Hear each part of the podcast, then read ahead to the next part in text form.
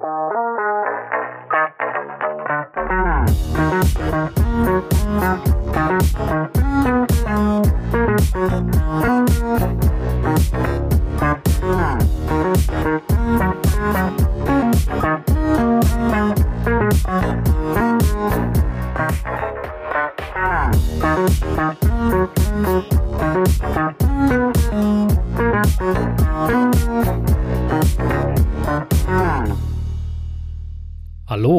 herzlich willkommen zu Folge 195 der Apfelnerds.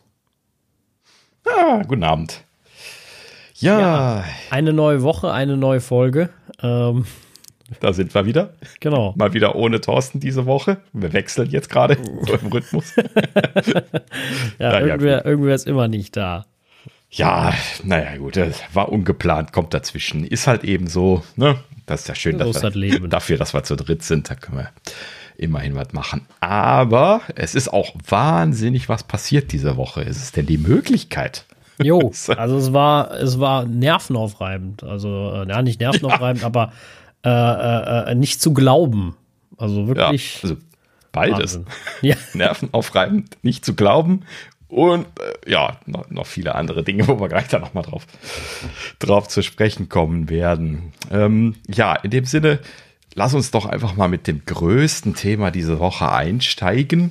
Und zwar, ähm, ja, im Prinzip kam das zeitgleich mit äh, Apples Beta-Version für iOS 17.4. Ja, die ist äh, letzte Woche rausgefallen und quasi zeitgleich dazu kam eine Presseerklärung, dass äh, die äh, iOS 17.4 ähm, also damit auch diese Beta quasi ähm, Änderungen enthalten wird, vor allen Dingen äh, um die äh, Regelungen im Rahmen des Digital Markets Act der EU einzuhalten.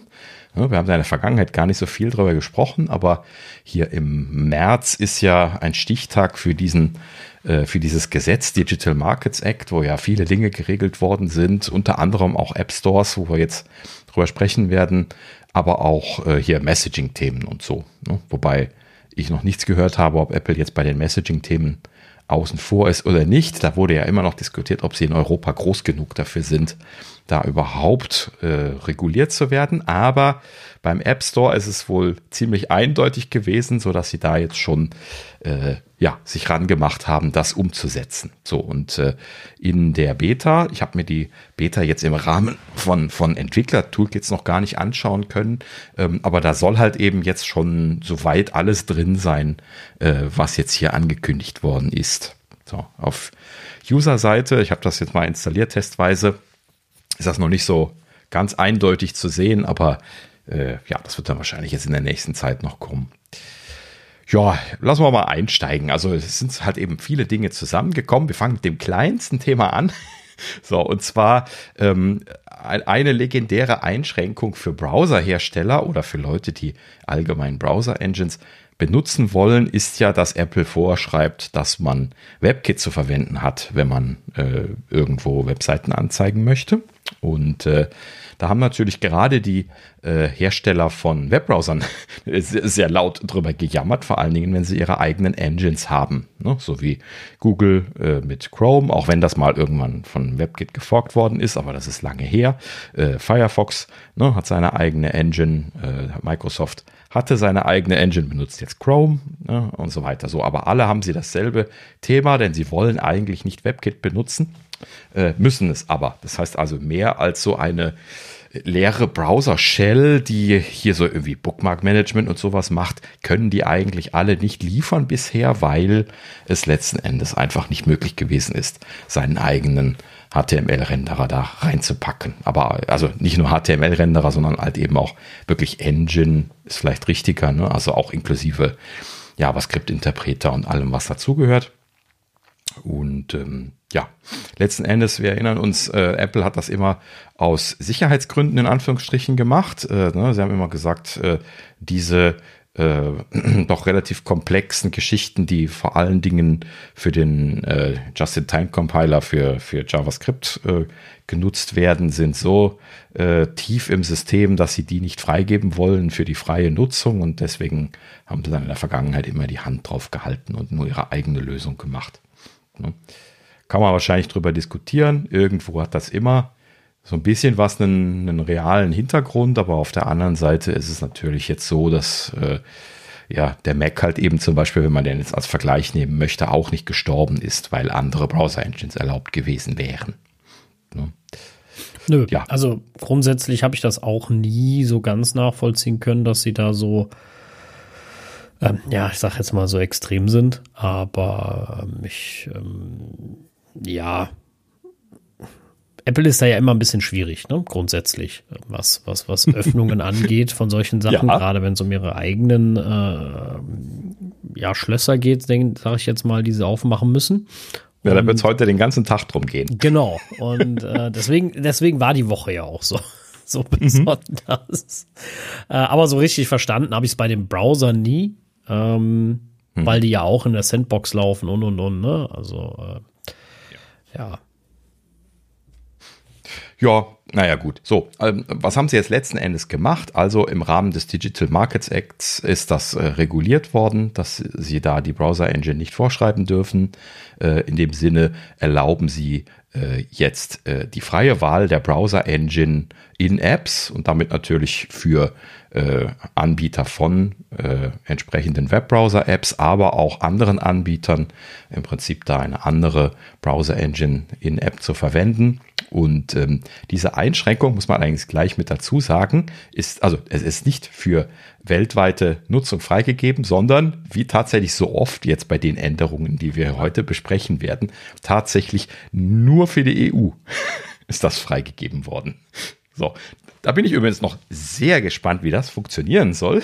ja, gerade ich jetzt als Entwickler, großes Fragezeichen direkt dahinter. Wie soll ich denn da jetzt bitte äh, meine App bauen, äh, wenn ich da jetzt äh, eine, ja, Firefox als Browser, Browser Engine verwenden möchte und äh, aber halt eben weltweit veröffentliche. Ne? Wie soll ich das jetzt in den USA hinkriegen? Also muss man da ja komplexen Chim bauen oder hat Apple den gebaut oder was? Naja, gut, also muss man sich dann mal ein bisschen genauer angucken wahrscheinlich, ne? dann wird sich das alles klären. Aber das äh, wird wie so oft äh, bei den Themen heute noch viele Detailfragen nach sich ziehen, die äh, oft vollkommen ungeklärt sind. Ja, aber prinzipiell klingt das ja spannend. Allerdings die, die, Komplikation, dass es nur in der EU erlaubt wird, äh, ist natürlich eine Sache, die für die App-Entwickler bisher so eigentlich noch nicht existiert hat. Ne? Es gab ganz, ganz wenige Themen, die irgendwie lokal eingeschränkt gewesen sind. Ne? Es gibt ja ein paar Länder, die GPS-Nutzung zum Beispiel verbieten, wo also grundsätzlich GPS nicht funktioniert oder funktionieren kann. Und ähm, da, da kriegt man ja dann, wenn man das aktivieren möchte, auch entsprechend eine Fehlermeldung in diesen Ländern. Kann ich mich daran erinnern, dass ich da vor 15 Jahren oder sowas mal reingelaufen bin. Ähm, und äh, ja, seitdem äh, jetzt keine, keine großen Probleme mehr damit gehabt. Aber äh, ja, solche Sachen gab es halt, halt eben selten. Ne? So, ein, zwei Sachen, die in China nicht funktionieren und so, aber es sind halt eben in der Regel alles so Sachen, die einen nicht so stark tangieren ne? wenn man jetzt so eine internationale App macht. Aber äh, ja, das hier, das wird jetzt spannend.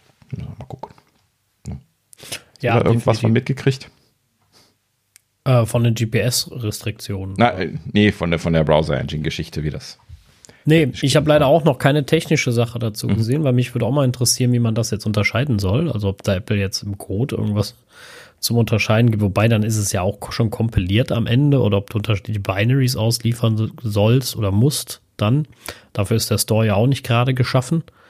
Ähm, zu sagen, ich Ja, separate Binaries gibt es ja nicht. Also das, nee, deswegen ja sage ich. Ja. Deswegen sage ich, also äh, weiß ich nicht genau. Also du kannst eine extra App anlegen vielleicht. Vielleicht ist das die Idee. Und die natürlich dann nur in EU-Ländern freigeben. Ähm, also den, den Stunt, den hatten sie ja in, äh, was war das, in Holland versucht, ne?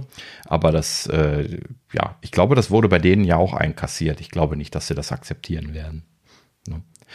Allgemein, ne, bei, bei allen Themen, die wir hier heute besprechen, das ist jetzt Apples erste erstes Angebot, so, so im Sinne von, also ich bin mir nicht sicher, ob die vorher mit der EU da abgestimmt haben, was sie gemacht haben. Ne? Oder ob das jetzt ihre Interpretierung vom Gesetz ist die sie da sofort umgesetzt haben. Ne? Also so wie ich Apple kenne und dass die ja super stur und ungesprächig sind, wird das wahrscheinlich keine Gespräche nach, vor sich hergegeben haben, sondern, oder vielleicht minimal, und dann haben sie jetzt halt eben einfach dann äh, sich selber das ausgelegt und jetzt erstmal gemacht. Ähm, deswegen wird das jetzt spannend, wie die EU auf diese, äh, auf diese Punkte reagieren wird, ne? auf diese Ideen, Vorschläge, wie auch immer man es jetzt sehen soll. Ne? Also sie werden dann wahrscheinlich äh, spätestens dann im März, wenn es dann äh, dann gültig wird, dann halt eben anfangen abzumahnen. Ne? Das haben sie sich ja da rausgenommen, so wie sie das auch äh, in Holland gemacht hatten. Also wenn, wenn äh, das nicht zu deren Zufriedenheit umgesetzt ist, dann, dann müssen sie halt eben Strafe zahlen, bis es tun. Ne? Frage ist, wie hoch die Strafe ja, ich habe jetzt noch keine Zahlen gehört, aber ich gehe da mal, mal davon aus, dass das mehr wehtun wird als in Holland. Ja, das glaube ich auch. Also es ist ein erster Entwurf. Ähm, mir wäre es neu, wenn Apple da die technische Möglichkeit überhaupt verbietet, ähm, das ja. ordentlich umzusetzen. Also auf, sagen wir mal, halbwegs adäquate Weise wenigstens. Ja, in irgendeiner Art und Weise müssen sie ja sagen, wie das gehen soll. Also, also ich, ich, ja ich glaube einfach zweite App, zweite App und da die gibst du dann in der EU frei. Du kannst ja dann auswählen und sagen nur in den EU-Stores äh, und quasi in den anderen halt ein, ein, anderes Binary. Äh, das wird auf Dauer halt ein, eine verwaltungstechnische Katastrophe. Ja. Ne? Ja, aber denk dran, das wurde ja in Holland damals schon diskutiert. Ne? Also das Problem ist, wenn du Subscriptions hast oder sowas, äh, die auf die App laufen, kannst du ja nicht einfach äh, problemlos zu den anderen rüberziehen oder so. Das, das ist alles kompliziert. Identifier ändern ist immer Stimmt, kompliziert. Also das müsste schon von Apple eine Lösung geben und das werden sie so schnell nicht tun. Da werden sie sich wahrscheinlich einfach irgendwas als Ausnahme einfallen lassen. Ähm, und wenn es einfach ein if im Code ist, ne? also so if EU oder nicht EU. Ne? So, aber äh, ja, irgendwie muss ich das lösen lassen. Ne? Ja, irgendwie auf jeden Fall. Sie müssen es naja. Sie müssen es ja schließlich irgendwie ermöglichen, aber äh, ist, schon, ist schon spannend. Also allein das ist, finde ich, schon äh, genau. interessant. Und, und dabei ist das der kleinste Punkt. genau. Ja, ähm, wie so oft, wir, wir werden es im Auge behalten. Wenn es sich irgendwas ergibt, äh, sprechen wir natürlich dann nochmal drüber. Ähm, ja, zweiter Punkt, und äh, da geht es jetzt natürlich schon äh, zu den spannenden Themen, äh, hat Apple gesagt, dass sie in der EU, natürlich auch nur in der EU, äh, sogenannte Marktplatz-Apps äh, erlauben wird in, in Zukunft. Das ist quasi jetzt ihre Idee, wie sie andere App Stores möglich machen. Ne? Also die, die Idee ist, dass äh, äh, Marktplatzanbieter äh, selber Marktplatz-Apps bauen können. Diese Marktplatz-Apps werden dann über den App Store zur Verfügung gestellt, beziehungsweise, nee, Moment, die werden nicht über den App Store zur Verfügung gestellt, habe ich gelesen, sondern über, über die Webseiten von den, von den Anbietern, äh, von den Marktplatzanbietern zur Verfügung gestellt. Eben nicht über den App Store. Ich, also ich bin mir nicht ganz sicher, ob man sie suchen können wird, aber es hieß auf jeden Fall, die werden über die Webseiten laufen. Und äh, ja, es gibt da jetzt so ein äh, neues System, wo dann so, so ein kleines Install-Sheet aufgeht, äh, was man von extern triggern kann und wo man dann letzten Endes so eine Marktplatz-App dann mit installieren kann.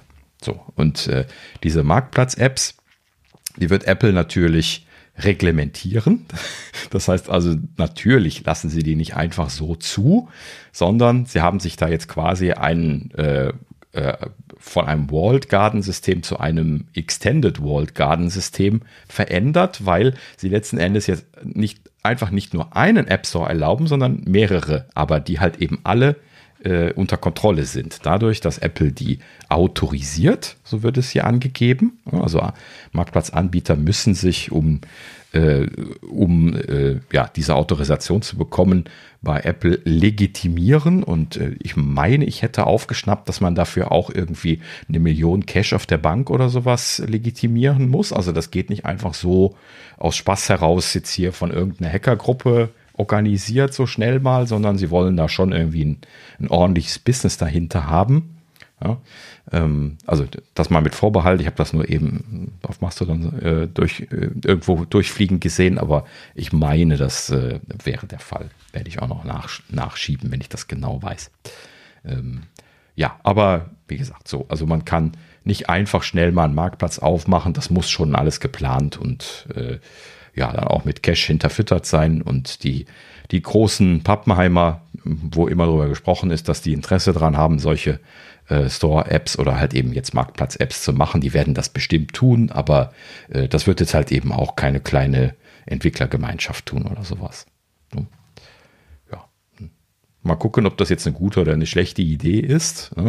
Ähm, Im Prinzip kann man aber nachvollziehen, äh, was sie hier gemacht haben, denn sie haben halt eben einfach möglichst wenig Aufwand und möglichst wenig Änderungen äh, hier an der Stelle gemacht. Und das hier ist so eine Sache, die das relativ äh, äh, leicht umsetzbar gemacht hat. Da kommen wir gleich zu, wenn wir jetzt das ganze Bild haben, alles einmal durchgesprochen haben, dann, dann sieht man das. So, also wie gesagt, Marktplatz-Apps. So, jetzt muss es eine Möglichkeit geben, äh, äh Apps zu installieren in diesen Marktplatz-Apps. Ne? So, dafür gibt es jetzt eine neue API. Das ist dann diese, diese, diese ähm, Marktplatz-API, äh, die dahinter steckt. Ich habe mir noch nicht nachgeguckt, wie sie heißt, aber wird halt eben jetzt da eine dedizierte API geben und mit dieser API ähm, können diese Marktplatz-Apps hingehen und äh, die Installation einer App triggern. Ne? Und auch ein paar andere Dinge, so wie löschen und was weiß ich was, was sie da noch äh, möglich gemacht haben.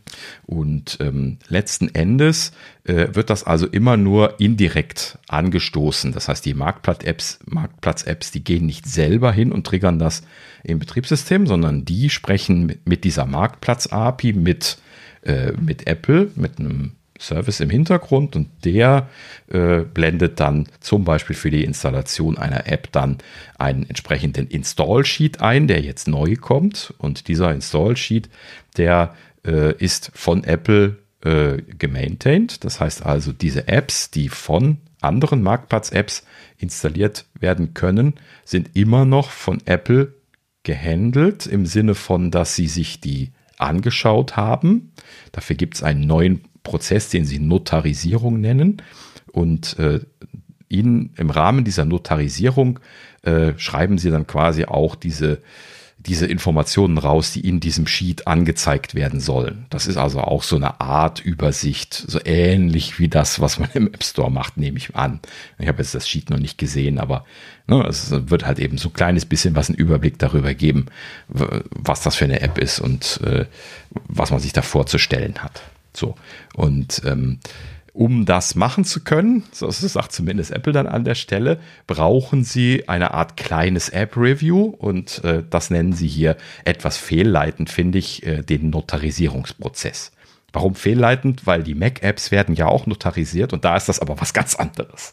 Ne? Die, die werden ja gar nicht von Apple in dem Sinne jetzt durchgeschaut, sondern man kann einfach den Notarisierungsserver als Entwickler äh, äh, das ist halt eben irgendwie so eine Runde drehen, dass die da äh, den, den Hash liegen haben und dann können die halt eben checken, ob die App-Version, die du runtergeladen hast, eine legitime App-Version von dem Entwickler ist, der die gesigned hat. Ja, so, das ist eigentlich eine, die Idee von diesem Notarisierungsdienst beim Mac. Das haben sie jetzt hier nicht genauso umgesetzt. Ich hatte ja mal die Hypothese aufgestellt, dass sie das vielleicht tun würden, aber haben sie nicht gemacht. Ja, das ist bei denen jetzt eher eine Art Mini-App-Review und äh, so erklären sie das auch selber auf der Seite und äh, ja, nennen es dann aber Notarisierung letzten Endes. So, ja, also äh, was sie dann letzten Endes konkreter tun werden, haben sie natürlich nicht erläutert. Sie sagen minimal checken der App, gucken, dass das, was versprochen wird, auch drin ist. Äh, solche Geschichten. Das gibt natürlich direkt wieder eine ganze Menge Konfliktpotenzial, das kann ich jetzt schon sagen, ne? da sie halt eben nicht loslassen von den Apps, sondern ne, trotzdem auf alle Apps noch die Hände drauf halten. Ähm, und ja, wie gesagt, einzig und allein die Marktplatz-App, die das triggert, einfach eine andere sein kann. So. Ne. Ist das jetzt das, was du erwartet hättest, wenn du das so hörst? Ähm, nee, also ich, äh, also jein. Ich hätte ähm, auch mehr so in die in die macOS-Welt äh, gedacht mit der Notarisierung, ehrlicherweise, was eine Öffnung angeht. Aber mhm. ähm, auf der anderen Seite hätte es mich jetzt auch stark gewundert, wenn Apple einfach still und heimlich, also was heißt still und heimlich, ne? Aber ganz einfach und ich nenne es mal kampflos aufgibt. mhm. ja. ja. Also äh, wir kommen ja noch zu anderen Punkten. Es gibt Punkte, die ich ehrlicherweise irgendwo legitim finde. Ähm, Die, da, ne, mhm. da kann man unterschiedlicher Meinung am Ende sein. Ähm, da, ja. also ich finde halt, das löst diese Gatekeeper-Funktion nicht wirklich auf. Richtig, genau, ja, gar so. nicht. Und äh, dann, dann ist halt so die Frage, ist das erfüllt, was erfüllt sein sollte? Mhm. Ne, was gefordert wird jetzt seitens der EU. Das, äh, da bin ich mir dann halt nicht so sicher. Ne? Ja, so. genau. Mhm. Bin ich auch mal sehr gespannt drauf. Also die, die Reaktion, was sie dazu jetzt sagen, äh, ich nehme mal an, das ist halt eben nicht alles abgestimmt gewesen äh, weil das einfach, wie wir gleich noch sehen werden, sehr starkes Konfliktpotenzial immer noch in sich birgt. Und das hier ist eins der Themen, wo garantiert drüber geschimpft werden wird. Ne? Ja, gut. Also es gibt ja so gewisse Unternehmen, die schimpfen sowieso über alles, ne? Die sind ja immer ja, jetzt, grundlegend jetzt davon abgesehen. Aber, aber jetzt, aber unter der Prämisse, dass der Digital Markets Act einfach umgesetzt werden soll. Ne? Und da kann man jetzt halt eben sagen, wie du gerade schon so schön sagtest, ne, es ist diese Gatekeeper-Funktion, die Apple in der Vergangenheit gehabt hat, äh, auch wenn es nur eine abgeschwächte Variante davon ist, ist das akzeptabel im Rahmen des Digital Markets Acts. Ne? So, da, da, kann ich natürlich keine Antwort drauf, drauf geben. Erstens brauchst du da einen Fachmann, um, um das überhaupt schon nur lesen zu können. Und, und zweitens, äh, das Auslegen davon ist nochmal ein ganz anderes Thema. Und äh, ja, in dem Sinne muss man einfach darauf warten, was dann jetzt die, die EU dazu sagt. Und ja, hm, dann schauen wir mal weiter. Ja, aber ich würde mich nicht wundern, wenn sich da noch ein bisschen was ändern wird. Nö, das würde mich auch nicht wundern, wenn es da nochmal Nachholpotenzial gibt. Na gut.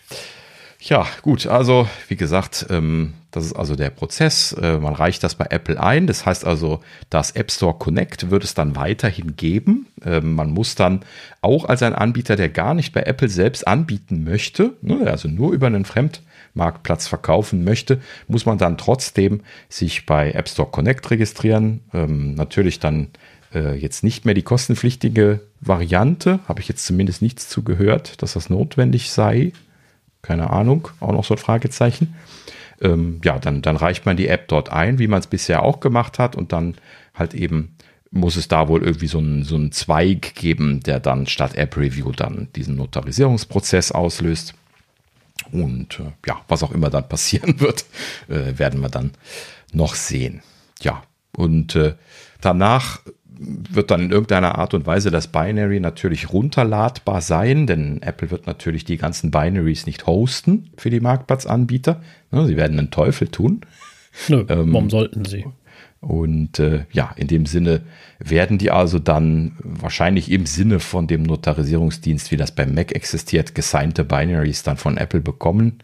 Und äh, ob sie die jetzt über die Marktplatz-API bekommen oder ob das irgendwie manuell geht, kann ich jetzt auch noch nicht beantworten. Ähm, aber in irgendeiner Art und Weise werden die, die Binaries dann zur Verfügung gestellt. Ähm, und müssen wir dann mal gucken, wie konkret. Könnte natürlich auch sein, dass Apple die selber ausschließlich zur Verfügung stellt. Ne? Das haben sie nirgendwo geschrieben, aber ich würde das auch nicht ausschließen, dass sie die immer noch die Hand drauf halten auf die Binaries. Nee, meinst also, du? Keine Ahnung. Ich, ich habe zumindest gar nichts drüber gelesen. In der Presseerklärung stand nichts und auf der Entwicklerwebseite auch nicht. Hm. Komisch. Naja, gut. Wir lassen es mal offen. Es werden viele Fragezeichen stehen bleiben. Ähm, gut, also wie gesagt, in, in, irgendeiner Art und Weise wird dann das Binary zur Verfügung gestellt und dann halt eben, äh, wie gesagt, mit diesem Installationssheet über die äh, entsprechende Marktplatz-API dann, dann getriggert. Ähm, also technisch könnte es sein, dass, dass die Binaries auch bei Apple liegen bleiben. Ähm, muss man halt eben mal gucken. Ja, gut. So, das ist das Thema. Ähm, dann gibt es äh, freie Wahl der Zahlungsanbieter. Das ist ja eins der großen Themen im Digital Markets Act gewesen. Und äh, in diesem Sinne ist das jetzt hier vollkommen aufgemacht worden. Das hat Apple scheinbar auch umgesetzt. Es äh, gibt jetzt für den App Store die sogenannte Payment Service Provider API, mit der man andere Zahlungsanbieter einbinden kann. Apple bindet das natürlich in seine Screens ein. Das war schon anzunehmen von Anfang an. Und äh, in diesem Sinne kann man da also jetzt als Payment Service, äh, als, als Payment Anbieter äh, wahrscheinlich sich da in irgendeiner Art und Weise einklinken. Ähm, es wird aber auch der, der legendäre externe Link endlich erlaubt sein, den Apple ja in der Vergangenheit auch aktiv unterbunden hat. So, also das war aber, glaube ich, auch wirklich beides so im Gesetz gewesen. Deswegen haben sie das scheinbar hier jetzt auch so reingeschrieben. Bin ja, ich immer noch, ähm, bin ich immer noch sehr, hm? stehe ich immer noch sehr skeptisch gegenüber dem Ganzen. Mhm. bin ich ganz offen und ehrlich.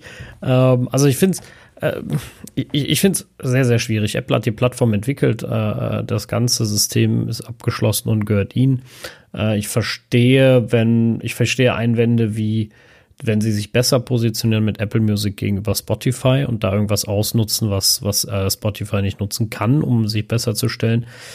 Äh, so Dinge kann ich, finde ich legitim, ne? so wie zum Beispiel mit dem Browser, wo sie einfach nichts anderes zulassen. Ne? Da, das ist eine klare Sache, wo sie sagen, ähm, dass, äh, wo, sie, wo sie gewisse Dinge ausnutzen. Ich finde halt bei den Payment-Sachen, sie haben halt sich, haben sich da halt auch viel mehr Gedanken gemacht als die meisten anderen.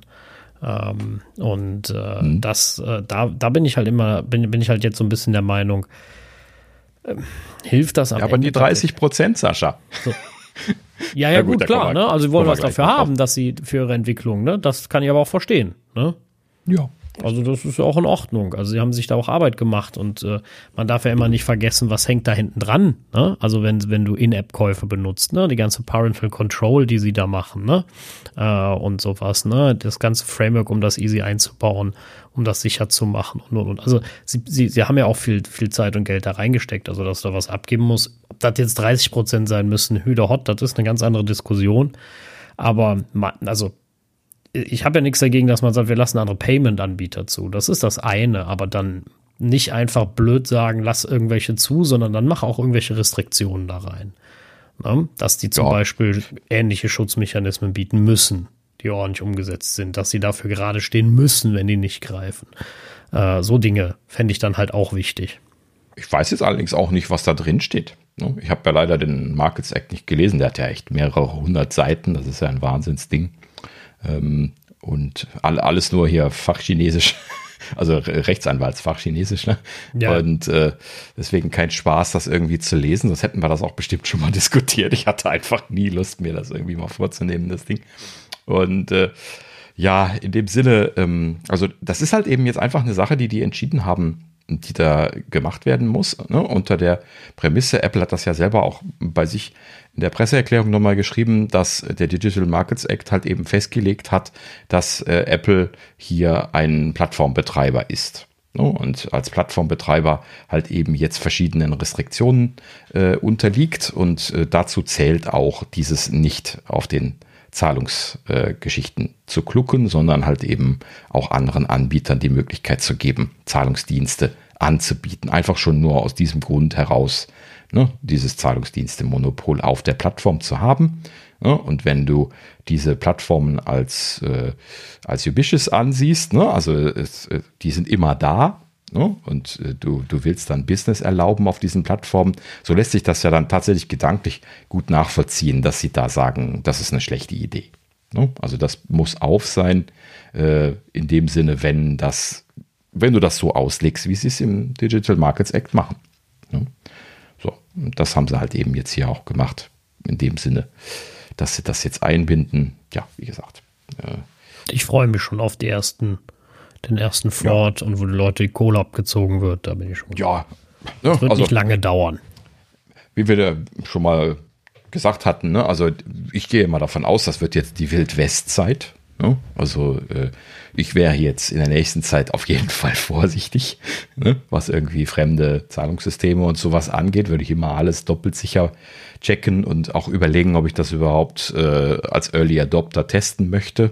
Auf, ja, ich werde es also, allgemein nicht testen äh, wollen. Also die Convenience, ja, genau. die Apple mit, äh, mit, ihrem, mit ihren In-App-Käufen ja auch für mich hat, ist, dass ich meine Abos an einer Stelle sehe und äh, die akzeptieren beziehungsweise auch relativ einfach kündigen kann, äh, dass keine nervigen, äh, du musst 80 Ecken gehen, ähm, um, um da äh, ähm, jetzt weiterzukommen, also um, um, um jetzt zu kündigen oder sowas und irgendwo unten rechts ist ganz versteckt ein kleiner Link, äh, wo Cancel steht oder sowas.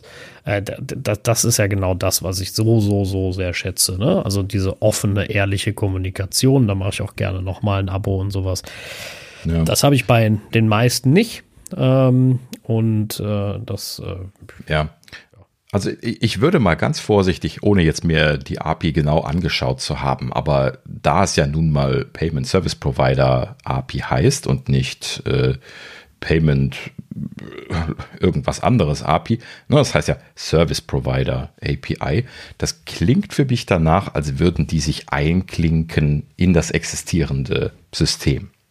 Ne? Also ich, ich würde mal die Hypothese aufstellen, ohne es im Detail gelesen zu haben, dass eine Service Provider API es halt eben möglich macht, im Hintergrund äh, sich da einzuhängen als Service Provider für Zahlungsdienstleistungen, aber dass Apple weiterhin das UI machen wird. Ja, also das, das würde nämlich dann auch in die Richtung gehen, wie du dir das äh, ne, eben gewünscht hast. Also das würde halt eben bedeuten, dass die Sachen, die äh, ne, die, die Nutzer kennen und schätzen auf der Plattform, was die Zahlungsmöglichkeiten und Sicherheit und so weiter angeht, dass das weitergegeben ist, aber halt eben im Hintergrund ein anderer Dienstleister die Zahlungsdienstleistung machen kann. So. Würde mich nicht wundern, wenn sie das so gemacht haben. Und äh, in dem Sinne muss man sich das jetzt mal anschauen, wie das konkret laufen wird. Ähm, ja, im Allgemeinen wird das auf jeden Fall spannend, weil äh, man als äh, Nutzer ja jetzt sowieso auch keine große Wahl hat. Ne? Also wenn ja. jetzt zum Beispiel Spotify, sagen wir mal als Beispiel, da wissen wir ja schon, dass die äh, garantiert was anders machen werden. Ähm, dass Spotify jetzt, äh, wenn die da jetzt auf einen anderen Anbieter gehen, dann äh, ist man als Spotify-Nutzer, was wir jetzt zwar gerade beide nicht sind, aber wenn man jetzt Spotify-Nutzer wäre, dann müsste man sich dem natürlich geschlagen geben. Ne? Man würde von denen wahrscheinlich sogar pressiert, das äh, da zu wechseln, weil äh, man ja dann noch das alte La Abo laufen hat oder was auch immer. Ne? Naja, so, also das, das wird äh, eine spaßige Zeit in der nächsten Zeit. Vor allen Dingen auch die Kommunikation von den Firmen und so. Das wird alles sehr viele Fragezeichen ergeben und äh, auch das Wechseln, was ich gerade schon sagte, das wird alles spannend. ja. Ja. Naja, gut. So, also wie gesagt, Zahlungsanbieter können jetzt eingeklinkt werden, aber dabei geht es natürlich nur um den, den App Store, also Apples eigenen App Store und die anderen Marketplaces, die müssen das natürlich für sich dann nochmal selber machen. Ne? Apple wird das natürlich nicht für die nicht machen. Ne? Nee, natürlich nicht. Also. So, ja, und äh, jetzt äh, kommt der spannendste Punkt von der ganzen Aktion und zwar äh, die Preise, die damit zusammenhängen. Ja, denn Apple hatte ja in der Vergangenheit relativ klar gesagt, wenn es um diese Themen geht, dass sie, äh, wenn sie äh, die, diese äh, Beteiligung von den, von den App-Verkäufen so, wie sie sie bisher bekommen haben, nicht mehr bekommen können, dass sie sich dann etwas anderes einfallen lassen müssen, wie sie ihre Kosten decken können. No? Und äh, da hatten wir ja auch schon mal gesagt, im Prinzip ne, haben sie damit natürlich recht. Und mit der Art und Weise, wie sie in der Vergangenheit gefahren sind, sind sie zumindest fair, mal so in Anführungsstrichen, gefahren, was kleine Anbieter, große Anbieter, die meisten Anbieter angeht. Ja, und so, so richtig äh, ne, äh, unzufrieden äh, sind ja da eher weniger von, mengenmäßig jetzt von den Zahlen her von den, von den Leuten gewesen. Ne? Vor allen Dingen die kleinen Anbieter, die ja doch dann eher einfach glücklich damit gewesen sind, ähm, das bekommen zu haben. Aber naja, gut, äh, ist halt eben einfach Fortschritt. Ne? Im Laufe der Zeit sind 30 Prozent einfach äh, wegdiskutierbar geworden, weil ne, am Anfang war es halt eben bahnbrechend gut und mittlerweile ist es halt eben so Standard geworden, dass andere Leute sagen, ja, wir kriegen das auch günstiger hin. Ne? Ja, ist halt eben hat sich halt eben langsam so entwickelt, die Situation. So, ähm, neue Preise, neues Preiskonzept, was, was Apple jetzt hier ähm, macht, das ist, äh, sie machen jetzt zweigleisig weiter. Ähm, das war natürlich auch schon zu erwarten. Da sie ja auch die neuen Preise jetzt nur in der EU anbieten, müssen sie ja in den USA und in den anderen Ländern natürlich das alte System beibehalten. Das tun sie tatsächlich auch. Das haben sie jetzt äh, äh, offiziell hier auch reingeschrieben. Man wird einmalig entscheiden können, ob man für die EU auf das neue System wechseln möchte oder nicht. Es wird aber, und das haben sie ganz klar dabei geschrieben, da bin ich auch mal sehr gespannt, ob das so bleiben wird. ähm, sie haben ganz klar gesagt, es gibt kein Zurück. Das heißt also, du kannst nicht hin und her wechseln, sondern du kannst nur einmalig von alt auf neu wechseln, aber dann nicht mehr zurück. So. Und, äh, oder als Alternative, das bieten sie natürlich mit großer Freude an, dass man einfach beim alten System bleibt und alles lässt, wie es ist. So. Und äh, das ist natürlich äh, genau das, was man hier jetzt im Hinterkopf behalten muss. Ne? Das heißt also, dass das gute System wollen sie gar nicht anfassen. Und äh, in dem Sinne, äh, ja, durch diese Entscheidung keinen Rückweg anzubieten, äh, weißt du ja auch schon ganz klar, wo da der, der Pfeffer wächst. Ne? Sie wollen die Leute einfach dazu bringen, gar nicht erst damit anzufangen mit diesem neuen System, sondern halt eben einfach beim alten zu bleiben. So. Und das werden natürlich die meisten auch machen. Wie wir gleich sehen werden, sind da nämlich so ein paar Stolpersteinchen drin. So, fangen wir mal an mit den, mit den Grundsachen. Also bisher ist es ja so und wird natürlich jetzt dann eben auch beim alten Contract weiterhin so bleiben, dass man äh, 30 Prozent äh, auf äh, Zahlungsvorgänge bezahlt hat, ne, dass also der Entwickler anteilig dann 70 Prozent bekommt, Apple 30, dafür dann die Zahlungsdienstleistungen äh, macht und dann ist es gut. Wie gesagt, das bleibt bestehen. Dann gab es da ja noch die äh, Sonderlösung für äh, Firmen, die unter einer Million Dollar Umsatz im Jahr machen, ne, Small Business Geschichte, wo sie dann das Ganze reduziert haben auf 15 Prozent ähm, für äh, Allgemeinumsätze und allgemein auch ja dann für, äh, für Abos ab dem zweiten Jahr. Ne? Das war ja dann da nochmal so ein Sonderfall. Und äh, ja, wie gesagt, das bleibt alles so bestehen. so, und jetzt im äh, Vergleich dazu das, was sie jetzt neu anbieten. Ähm, sie äh, reduzieren äh, die 30 Prozent auf 17 Prozent. Also die 17 Prozent bezahlt man, wenn man äh, über eine Million äh, Umsatz macht. Äh, wenn man unter einer Million Umsatz macht, 10 Prozent. So, das ist natürlich deutlich niedriger. Ne? Gerade die 10 Prozent klingen, klingen spannend. Die 17 Prozent sind auch niedriger, aber das ist noch nicht alles, denn sie haben das jetzt aufgesplittet. Es ist jetzt eben nicht mehr nur diese eine äh, Tantime, die Apple da haben möchte, sondern es ist jetzt eben auf mehrere aufgesplittet. Äh, was hier dann jetzt noch dazu kommt, zu den 17 Prozent, wir sprechen jetzt mal von den 17, weil das eben der Regelsatz ist. Ähm, zu den 17 Prozent kommt nämlich noch Apple Payment Pro Processing Fee. Das heißt also, wenn man über Apple das Payment Processing äh, machen lässt, dann nimmt Apple dafür nochmal separat 3 Prozent. Das mussten sie natürlich deswegen so rausseparieren, weil es ja jetzt möglich sein wird, ne, bei Apple im App Store zu bleiben, aber das eigene Payment Processing zu machen und dann kommt man halt eben hier an diese Entscheidungsmöglichkeit. Ne? Also wenn man einen eigenen Payment Processor benutzt, dann bezahlt man 17% an Apple. Ähm, und wenn man Apples eigenes äh, Payment Processing benutzt, bezahlt man halt eben noch die 3% drauf, also 20%. So. Und äh, diese 3%, die wurden halt eben so gewählt, weil die meisten Payment Processing Anbieter halt eben so in diesem Bereich an Gebühren nehmen. Das hatten sie ja vor einiger Zeit irgendwo schon mal diskutiert. Und äh, in dem Sinne hat Apple das jetzt einfach aufgesplittet und bietet das jetzt so an. So. Ne? Das klingt ja jetzt per se noch okay. Ne? Und äh, in dem Sinne haben wir also dann entweder 17 Prozent äh, plus minus 3 ähm, und für die Leute, die unter einer Million Umsatz machen, 10 Prozent plus minus 3. So. Per se vernünftiger Wert. Wäre man jetzt zufrieden? wenn das so geblieben wäre.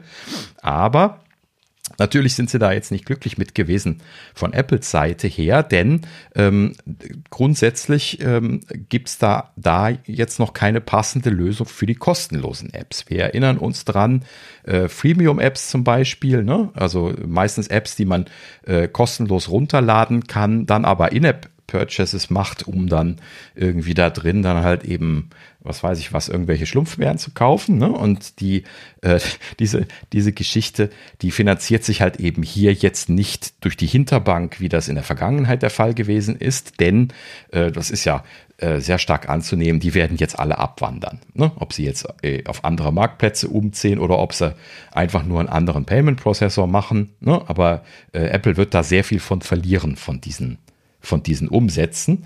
Und deswegen äh, haben sie dann da letzten Endes jetzt natürlich äh, deutlich weniger von diesem Kuchen der Umsätze, die sie eben vorher durch die In-App äh, Bezahlgeschichten dann äh, natürlich alle mitbekommen haben dann bei solchen Apps und ähm, jetzt halt eben nicht mehr mitbekommen werden. Zumindest nicht mehr garantiert. Ne? So, und äh, was haben sie sich da jetzt einfallen lassen? Apple nennt das jetzt die Core Technology Fee. So, das heißt also, sie wollen jetzt für ihre allgemeinen Dienste, ne, also den App Store zu betreiben, die Software anzubieten, die SDKs, die Entwicklungsumgebungen und alles so weiter, ne, haben sie alles schön aufgeführt, ähm, wollen sie halt eben hier jetzt einen Anteil haben, der äh, letzten Endes das refinanziert. Ne, so. Und äh, diese Core Technology Fee, ähm, die wird äh, von jeder App gezahlt werden müssen. Also nicht nur welche, die im App Store bei Apple angeboten werden, sondern auch von denen, die über andere Marketplaces angeboten werden. Ne? So, das können Sie natürlich kontrollieren dadurch, dass Sie äh, dieses eigene Installation Sheet aufmachen und dadurch dann letzten Endes dem Nutzer die Möglichkeit zur Installation von diesen Binaries geben. Das heißt, Sie hätten da bei dem Prozess, den wir oben beschrieben haben, auch wirklich die Hand drauf, dass Sie das zählen können. Ja, denn was Sie hier jetzt zählen wollen, um diese Core Technology Fee zu berechnen, das sind die sogenannten Neuinstallationen pro Jahr. So, das heißt also, Sie haben sich da jetzt irgendeine Metrik einfallen lassen, die es so bisher noch nicht gegeben hat, die Ihnen da äh, fair erscheint und Neuinstallationen pro Jahr ist halt eben, ja, ne, also irgendwie so, so ein Ding, wo halt eben äh, irgendwie auch so ein bisschen was Neuinstallationen von Nutzern, die äh, Apps schon mal installiert haben, mit einbezogen sind. Ne? Denn wenn man jetzt nur Neuinstallationen zählen würde, dann wird man sehen, dass äh, in meinem Fall jetzt hier zum Beispiel ich gar keine Neuinstallationen wirklich in dem Sinne mehr mache, weil ich die meisten Apps schon gekauft habe. Ne? Also ich mache ein Reinstall, aber keine Neuinstallation in dem Sinne von einer frisch gekauften App. Und ähm, die, äh, ja, deswegen muss man das so ein bisschen, äh, bisschen anders machen. Ne? Das kann man sich ja vorstellen, dass sie da nicht glücklich mit sind, nur bei, bei dem Kauf da einmal Geld für zu, zu bekommen, sondern die wollen halt eben, wenn die Leute häufiger mal was installieren, wollen sie halt eben auch da wieder Geld für sehen. So, ne? Und äh, Neuinstallationen ähm, pro Jahr triggern, wenn ich das jetzt alles richtig verstanden habe, zum Beispiel auch, wenn ich jetzt ein neues Telefon bekomme und da dann die App neu installiere. Hm? Dann, dann triggert das zum Beispiel auch eine Neuinstallation und äh, ja, letzten Endes äh, gilt das aber dann pro User einmal pro Jahr, deswegen dieses pro Jahr dabei. Und äh, ja, deswegen haben sie das dann nochmal eingeschränkt. Also wenn ich jetzt ein neues Gerät im Jahr einrichte, dann wird das einmal fällig. Aber wenn ich jetzt mehrere Geräte einrichte, dann wird es nur einmal fällig. So habe ich das jetzt zumindest verstanden. Kann auch alles falsch sein, aber das ist mein aktueller Stand. ja. So habe ich das ähm, auch kapiert. Also. Ja, okay, gut. Dann sind wir zumindest auf, ein, auf einem Stand. Ähm, ja, gut. Also äh, Neuinstallationen pro Jahr und für diese Neuinstallationen pro Jahr wollen sie ab einer Million Neuinstallationen pro Jahr äh, 50 Cent pro Neuinstallation. Ne? Also äh, nochmal anders ausgedrückt, die, ersten, äh, die erste eine Million ist kostenlos und alles, was über eine Million hinausgeht, ne, also ab einer Million und eins Neuinstallationen pro Jahr, äh, wird dann pro Installation 50 Cent fällig. So. Und äh, 50 Cent, äh, das kann sich natürlich ganz schön läppern.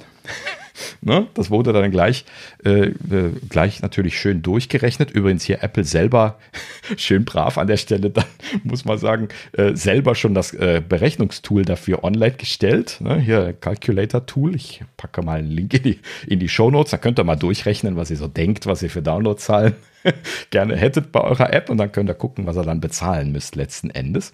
Und ähm, ja, letzten Endes ähm, ist das jetzt schon so ausgelegt, dadurch, dass diese eine Million kostenlose Neuinstallationen pro Jahr dabei sind, dass so die meisten kleinen Apps natürlich da keine Kosten generieren werden. Ne? Das, das ist wahrscheinlich auch äh, schon mit Absicht so gemacht worden, das ist mir klar. Ne? Sie haben auch selber dabei geschrieben, 99 Prozent der Anbieter würden weniger oder gleich viel bezahlen bei dem neuen System. Ne? So, aber da haben sie natürlich das eine Prozent nicht erwähnt, was deutlich mehr bezahlen wird als die anderen, als das andere System. Ne? So, und äh, wenn man sich das jetzt da mal so ein bisschen anschaut, ja, dann äh, kann man einfach mal hingehen und sagen, hier, ich bin jetzt eine kostenlose App, äh, ob das jetzt einfach nur ein kleines Tool ist, was gerade super erfolgreich ist, ähm, oder ob das jetzt eine Freemium-App ist. Ähm, wenn man da jetzt äh, was hatte ich mir ausgerechnet, äh, 10 Millionen Installationen im Jahr macht, was jetzt äh, für ein irgendwie äh, gerade gehyptes äh, Produkt äh, gar nicht so unrealistisch ist. Ne? Das ist ja weltweit, darf man nicht vergessen. Ähm, und äh, dann müsste man tatsächlich 407.000 Dollar Core Technology Fee im Monat bezahlen als kostenlose App, die kein Geld nimmt als In-App oder irgendwas. Ja? So, das heißt also, ähm, ja, ich glaube, da brauchen wir uns nicht lange drüber, äh, drüber unterhalten. Das ist vollkommen inakzeptabel. Ne? Also das ganze App Store-Ökosystem mit den Klein- und Kleinstentwicklern wäre niemals entstanden, wenn es so ein drohendes Damoklesschwert wie dieses Core Technology Fee-Ding hier gäbe. In der oder gegeben hätte in der Vergangenheit. Ne? Kein Mensch kein Business kann sich ernsthaft dieses Risiko hier schön rechnen. Also ne, Erfolg bringt dich um, kostenmäßig. Das kann eigentlich nicht sein. Du musst auf ja? jeden Fall pro Installation mehr als 50 Cent machen. Ja, richtig, genau. Ne? Also es ist vollkommen undenkbar, bei diesem System hier als kleiner Anbieter erfolgreich zu sein. Äh, ne, du musst quasi aufpassen, wie ein Schießhund, dass du nicht erfolgreich bist und dann im Zweifelsfall den Stöpsel ziehen. Das ist das Einzige, was du tun könntest. Das ist aber ja auch genau das, was Apple will, ne? Also. Nee, aber ernsthaft, also das kann doch nicht die Absicht sein. Ne? Nein, nein die Abs ihre Absicht ist, dass du schön im alten System bleibst und das nicht machst. Richtig, genau. Das ist ihre Absicht. Ist, aber das ist die Unverschämtheit und das wird die EU garantiert nicht durchlassen, das kann ich dir jetzt schon sagen. Ne? Weil die, die äh, aufgrund dessen, dass die Leute ja nicht hin und her wechseln können zwischen alt und neu und aufgrund dessen, dass ja nur in dem neuen überhaupt die Digital Market Act äh, Regeln äh, eingehalten werden, muss das natürlich auch im Rahmen der, der neuen Regeln äh, so sein, dass die Leute nicht ruiniert werden. So. Und äh, ja, also aber letzten Endes geht es hier natürlich nicht ausschließlich jetzt um den Entwickler, der ne, kein Geld verdient und äh, dann nachher hier so viel bezahlen muss, sondern äh, das sind halt eben dann dieser, dieses 1%, was Apple meint, die dann effektiv mehr bezahlen müssen. Ne? Und äh, darunter fallen natürlich auch alle erfolgreichen Anbieter. Ne? Wenn du jetzt mal Spotify oder sowas dir anguckst, äh, ne? die jetzt, ich weiß nicht, wie viele Neuinstallationen pro Jahr haben, fällt mir sehr schwer, das zu schätzen. Ne? 100 Millionen? Ne? Wenn man das jetzt einfach mal so in, den Raum legt, ist das realistisch? Ne? Keine Ahnung. Da werden wir jetzt in der nächsten Zeit bestimmt Zahlen zu sehen, mal hier und da. Äh, ne? dann, dann lägen die nämlich bei 4 Millionen Core Technology Fee im Monat. Alleine einfach nur für, für diese Fee. Ne? So, und das äh, skaliert halt eben nicht. Ne? Also wenn du wirklich viele erfolgreich bist, viele Nutzer hast, beziehungsweise viele Installationen hast, die müssen ja gar keine Nutzer sein, ähm, dann, dann äh, macht diese Core Technology Fee sehr schnell dein Business unsustainable. Und ich bezweifle sehr stark, gerade Spotify ist ja nun mal äh, starker Treiber äh, hinter dem Digital Markets Act gewesen und auch den Bestrebungen, dass Apple da jetzt als Plattformanbieter äh, ne, bezeichnet worden ist und äh, deswegen da jetzt diese Öffnungen machen musste. Und äh, ich bin mir ziemlich sicher, dass sie da nicht glücklich mit sind mit dem Vorgehen, weil äh, das halt eben massiv Geld kostet. Und da hat, glaube ich, keiner mit gerechnet von den Leuten, die da argumentiert haben, das muss aufgemacht werden. Ne? Letzten Endes kann ich das natürlich nachvollziehen, dass Apple sagt, wir müssen da auch irgendwo natürlich Geld verdienen mit diesem Thema. Immerhin haben sie da vorher natürlich wahnsinnig Schotter verdient und äh, sie sind ja nun mal eine börsengehandelte Firma. Sie müssen Gewinn machen und hier müssen sie natürlich auch dieser Idee folgen und da jetzt dann in einer Alternativlösung Gewinn machen. Aber ähm, das ist halt eben hier so wirklich der doppelte Stinkefinger, wirklich zu allen. Ne? Zu den kleinen Entwicklern, die vielleicht durch Zufall erfolgreich werden, was ich vor allen Dingen inakzeptabel finde. Und dann natürlich noch einen doppelten Stinkefinger an die erfolgreichen großen Firmen, die halt eben jetzt einfach durch die Anzahl der Installationen da diese Technology Fee killen werden. Ne? So, also ja, naja, das sie wird zeigen spannend. Ganz, sie zeigen ganz deutlich, dass sie es nicht wollen. Und äh, ja, richtig. Äh, ja, kann man jetzt so, kann man so sehen. Ne? Also ich verstehe schon, dass Apple irgendwo sagt, okay, wir wollen für den ganzen Aufwand, den wir uns da machen mit SDK etc. auch was Kohle haben. Ähm, das kann ich schon irgendwo nachvollziehen. Ähm, ob das jetzt so berechnet werden muss, ist eine andere Nummer. Ähm, aber äh, ja, Das natürlich, also der, der bessere Weg wäre dann natürlich im App Store zu bleiben. Das ist genau das, was sie erreichen wollen. Ob man das auf die Art und Weise machen muss, weiß ich ja, nicht. Ja, du, du kannst ja im App Store bleiben, wenn du auf das neue, auf die neuen äh, Terms and Conditions umstellst, dann musst du da auch die CTF bezahlen. Die gilt ja für alle. Sobald du auf die neuen Terms gehst. Achso, wegen dem, wegen dem Aushalt bezahlen, ne? Ja, genau, weil sie das ja nicht mehr kontrollieren können, worüber du bezahlst. Und äh, deswegen müssen sie ja dann für alle diese, diese Technology Fee. Das wird für Freemium-Apps aber lustig. Weil die letzten ja. ja alle kostenlos runter. Und äh, die, die haben ja dann die In-Payment Systems. Da zahlen sie ja dann auch noch. Und äh, ja, mhm. ja. ja, also äh, klar, ne? Also lohnen tut sich das nicht. Und äh, äh, ja, ich weiß es auch nicht also man, man, muss das wirklich nochmal einmal krasser sagen. Also das, das ruiniert wirklich erfolgreiche kleine, kleine App-Anbieter. Also das müssen sie unbedingt rausnehmen, dass kleine Anbieter da solche, solche Beträge bezahlen können müssen. Das, das kann einfach businessmäßig nicht sein. Ich als kleine Personengesellschaft kann das nicht schultern, äh, ne, irgendwie solche Beträge im Monat zahlen zu müssen. Ne? Als jemand, der überhaupt kein Geld mit der App verdient. Ne? Also da, da müssen sie auf jeden Fall noch irgendwelche Einschränkungen machen.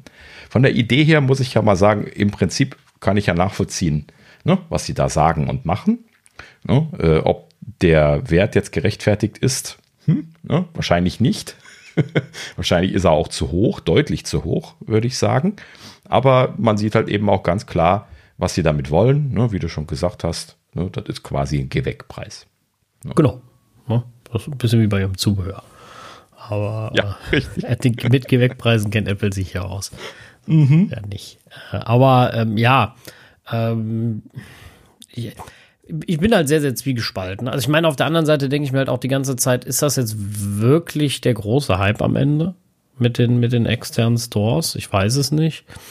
Ähm, ja, mit der Lösung jetzt Nein, das mit der Lösung auf keinen Fall, aber ich meine auch im Allgemeinen. Also wechselt jetzt der Großteil der Verbraucher auf einen anderen Store als den App Store? Äh, weiß ich nicht. Äh, keine Ahnung. Ne? Also klar ist der App Store für, für, für Bereiche interessant, die es, äh, die es bei uns, also die es im normalen Store nicht gibt.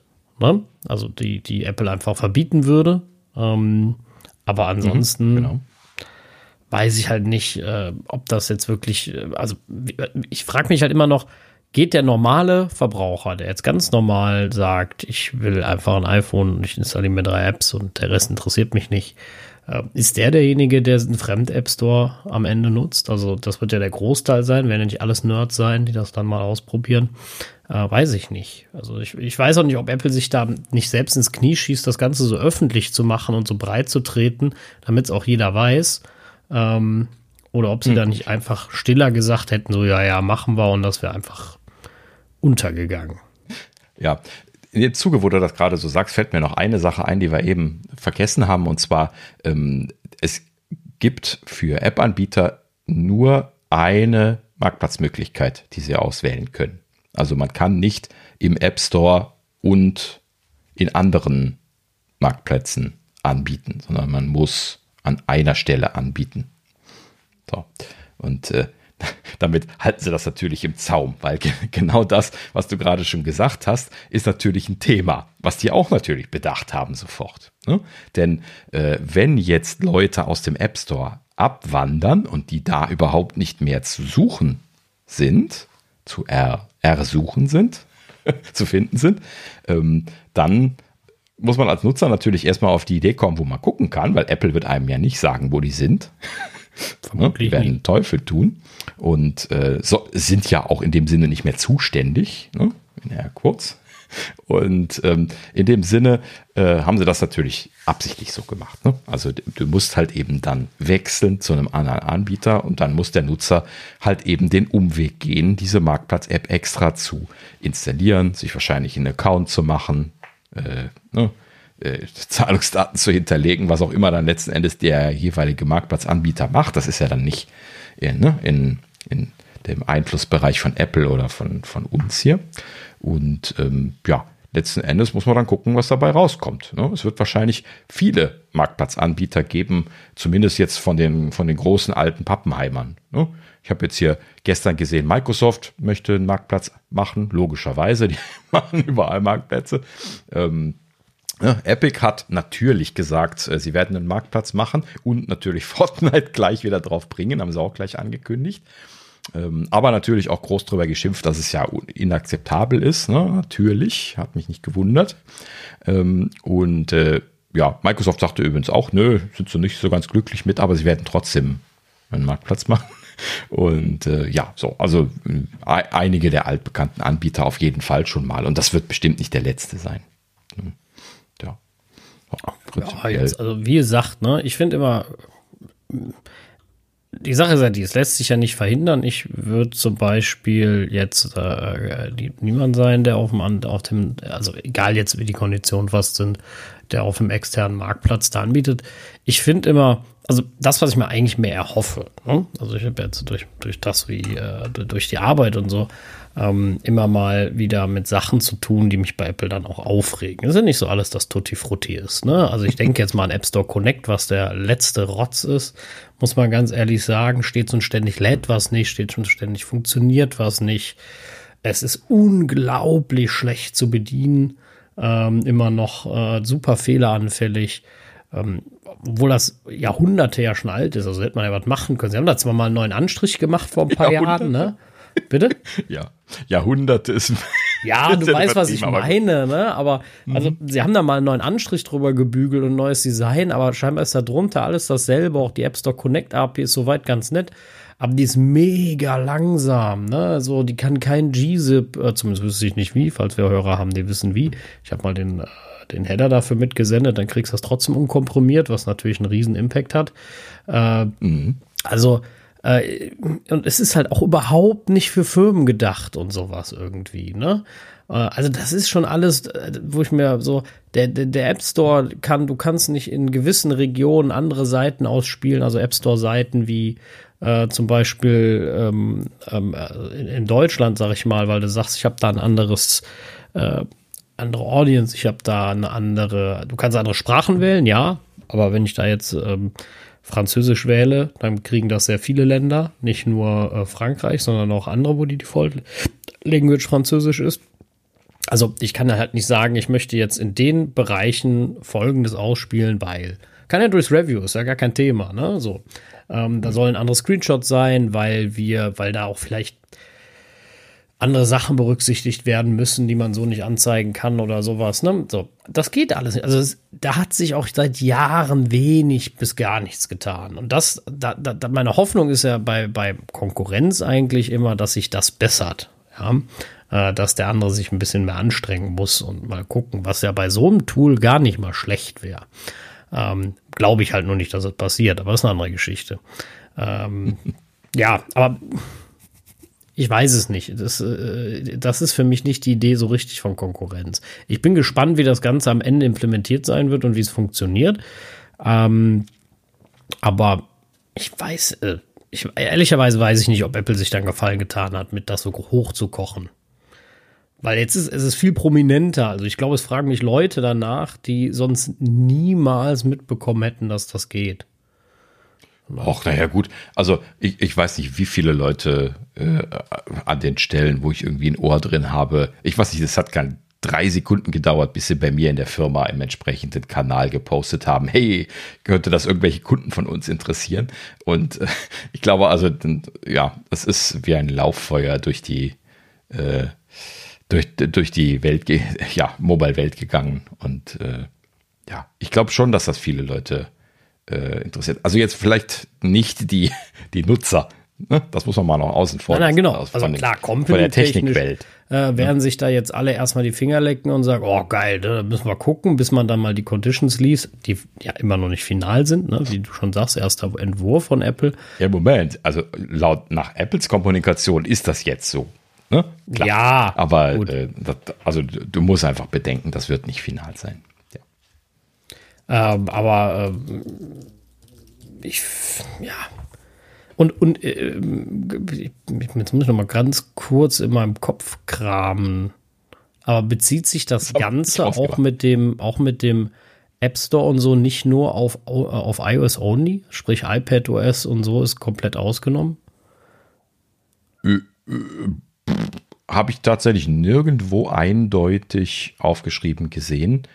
Äh, ich würde jetzt annehmen, dass sie allgemein den App Store angegangen sind und der ist halt eben auf iOS wie iPad OS und in dem Sinne wäre das dann zumindest für die beiden. Ob das jetzt äh, zum Beispiel fürs Apple TV auch kommt, ist mir auch jetzt vollkommen unklar, gerade wo ich drüber nachdenke. Äh, und dabei habe ich ausdrücklich den ganzen Text von der Presseerklärung und auch der Webseite äh, gelesen. Aber äh, ja, gut, klar, viele Fragen werden nicht beantwortet worden sein. Ähm, das werden wir, wie gesagt, alles noch nachreichen, wenn sich das ein bisschen aufklärt. Ähm, aber für den Moment ist es mir vollkommen unklar. Im Worst Case, in Anführungsstrichen, wäre das jetzt nur fürs iPhone. Aber ich denke, soweit werden sie das Gesetz schon ausgelegt haben, dass das jetzt nicht nur für das iPhone gilt, sondern für äh, diese Plattform da. Apple sagt ja gerne, das wären alles separate App Stores.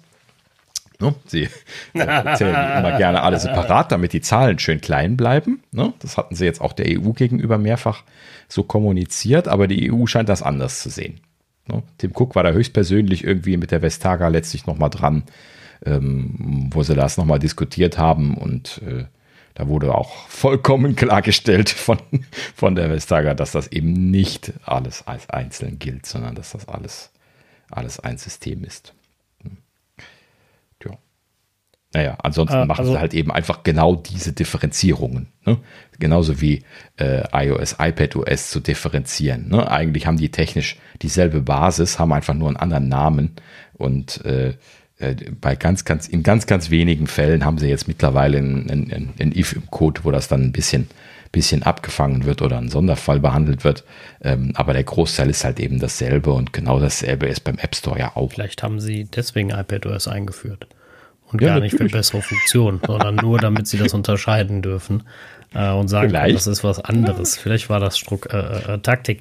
Ähm, aber ich habe gerade noch mal. Gesagt, ich glaube nicht. Nein, glaube ich nicht. Ich, äh, ich habe jetzt gerade noch mal einen Heise-Artikel gelesen und die schreiben in der Tat, dass das Ganze für iOS, äh, nur iOS 17.4 auf dem iPhone gilt, äh, nicht für iPadOS und oder andere Plattformen.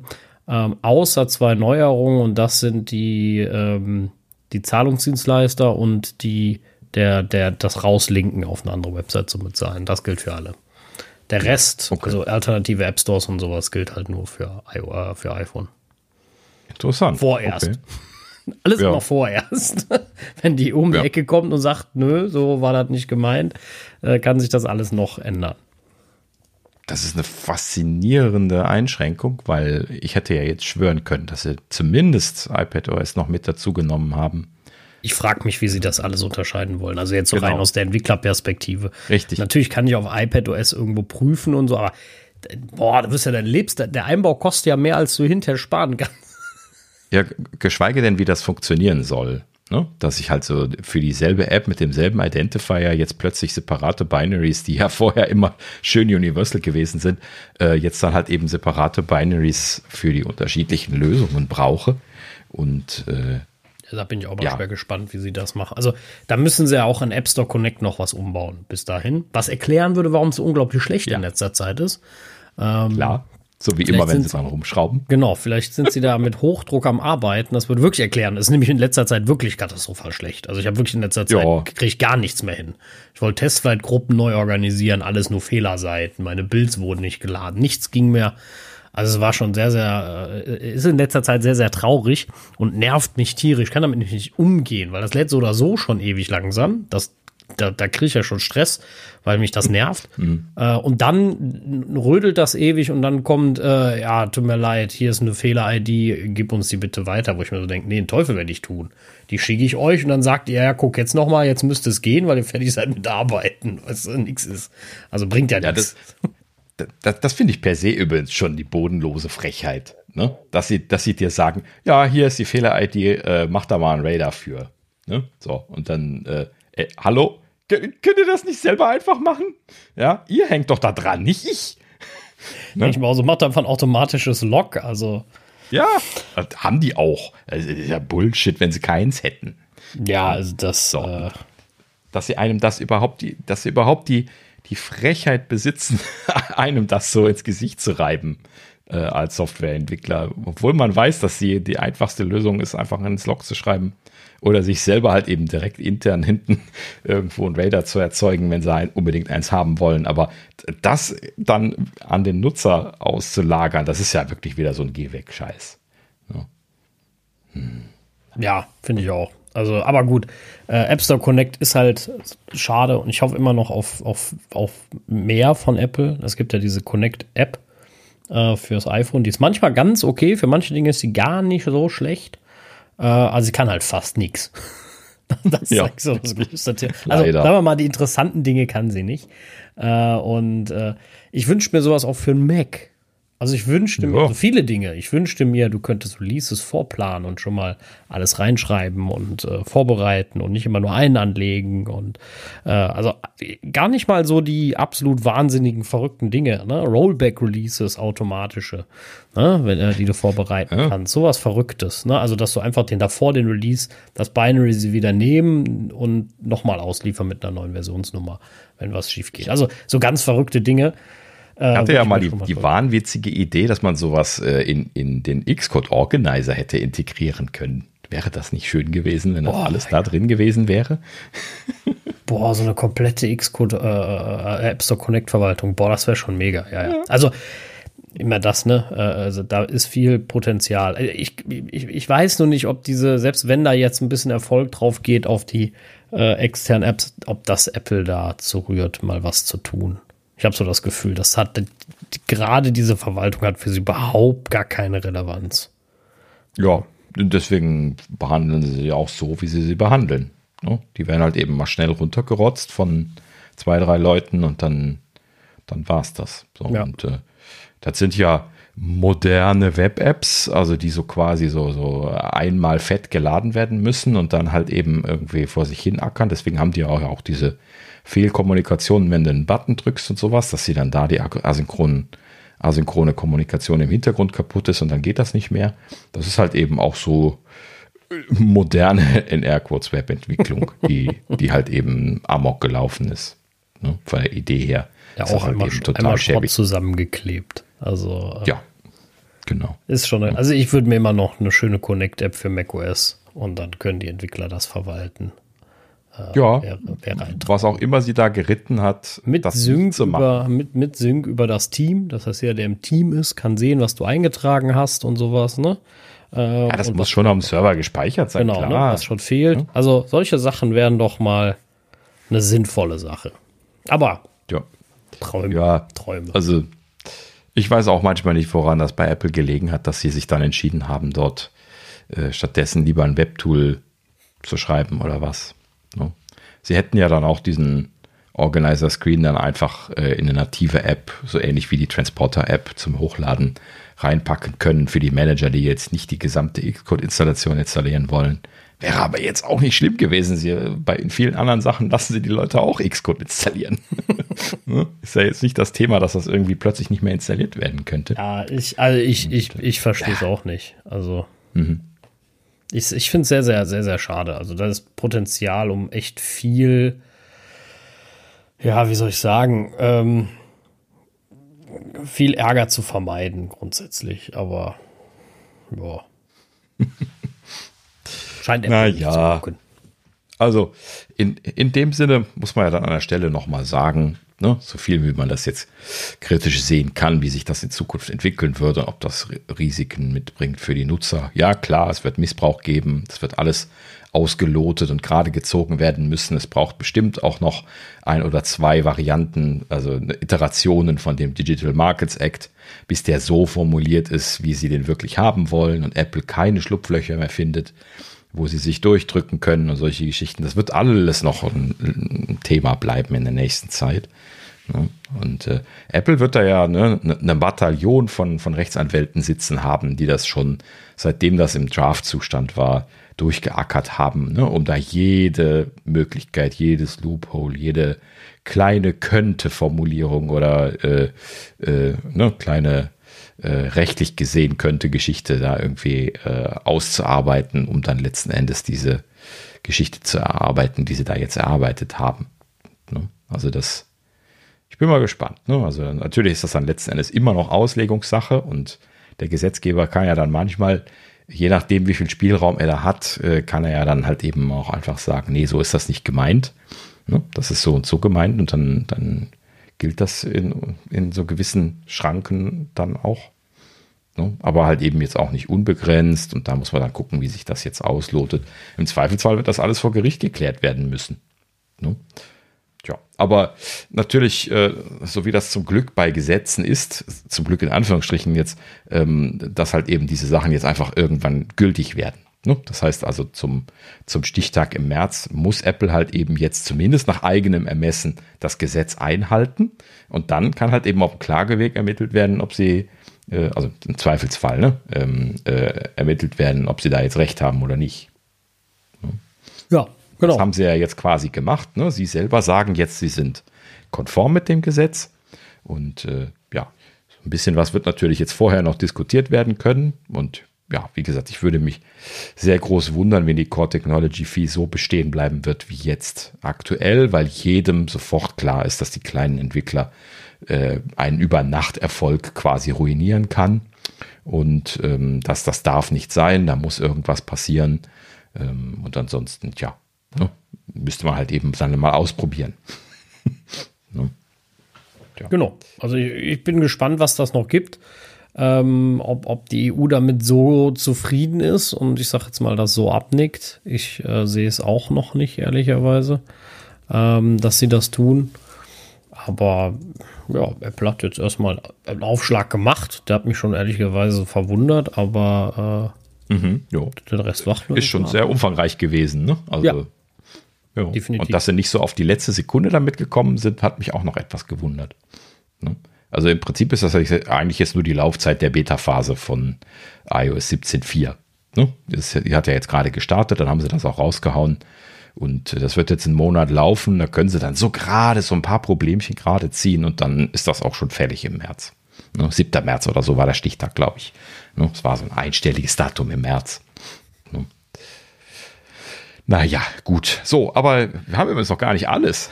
Gibt noch ein, zwei Kleinigkeiten, jetzt nichts Dramatisches mehr, aber müssen wir der Vollständigkeit halber gerade noch aufführen. Und zwar, äh, die Bankenanbieter, Zahlungsanbieter werden sich sehr freuen. Also die, die Banken werden hier jubeln. äh, nein.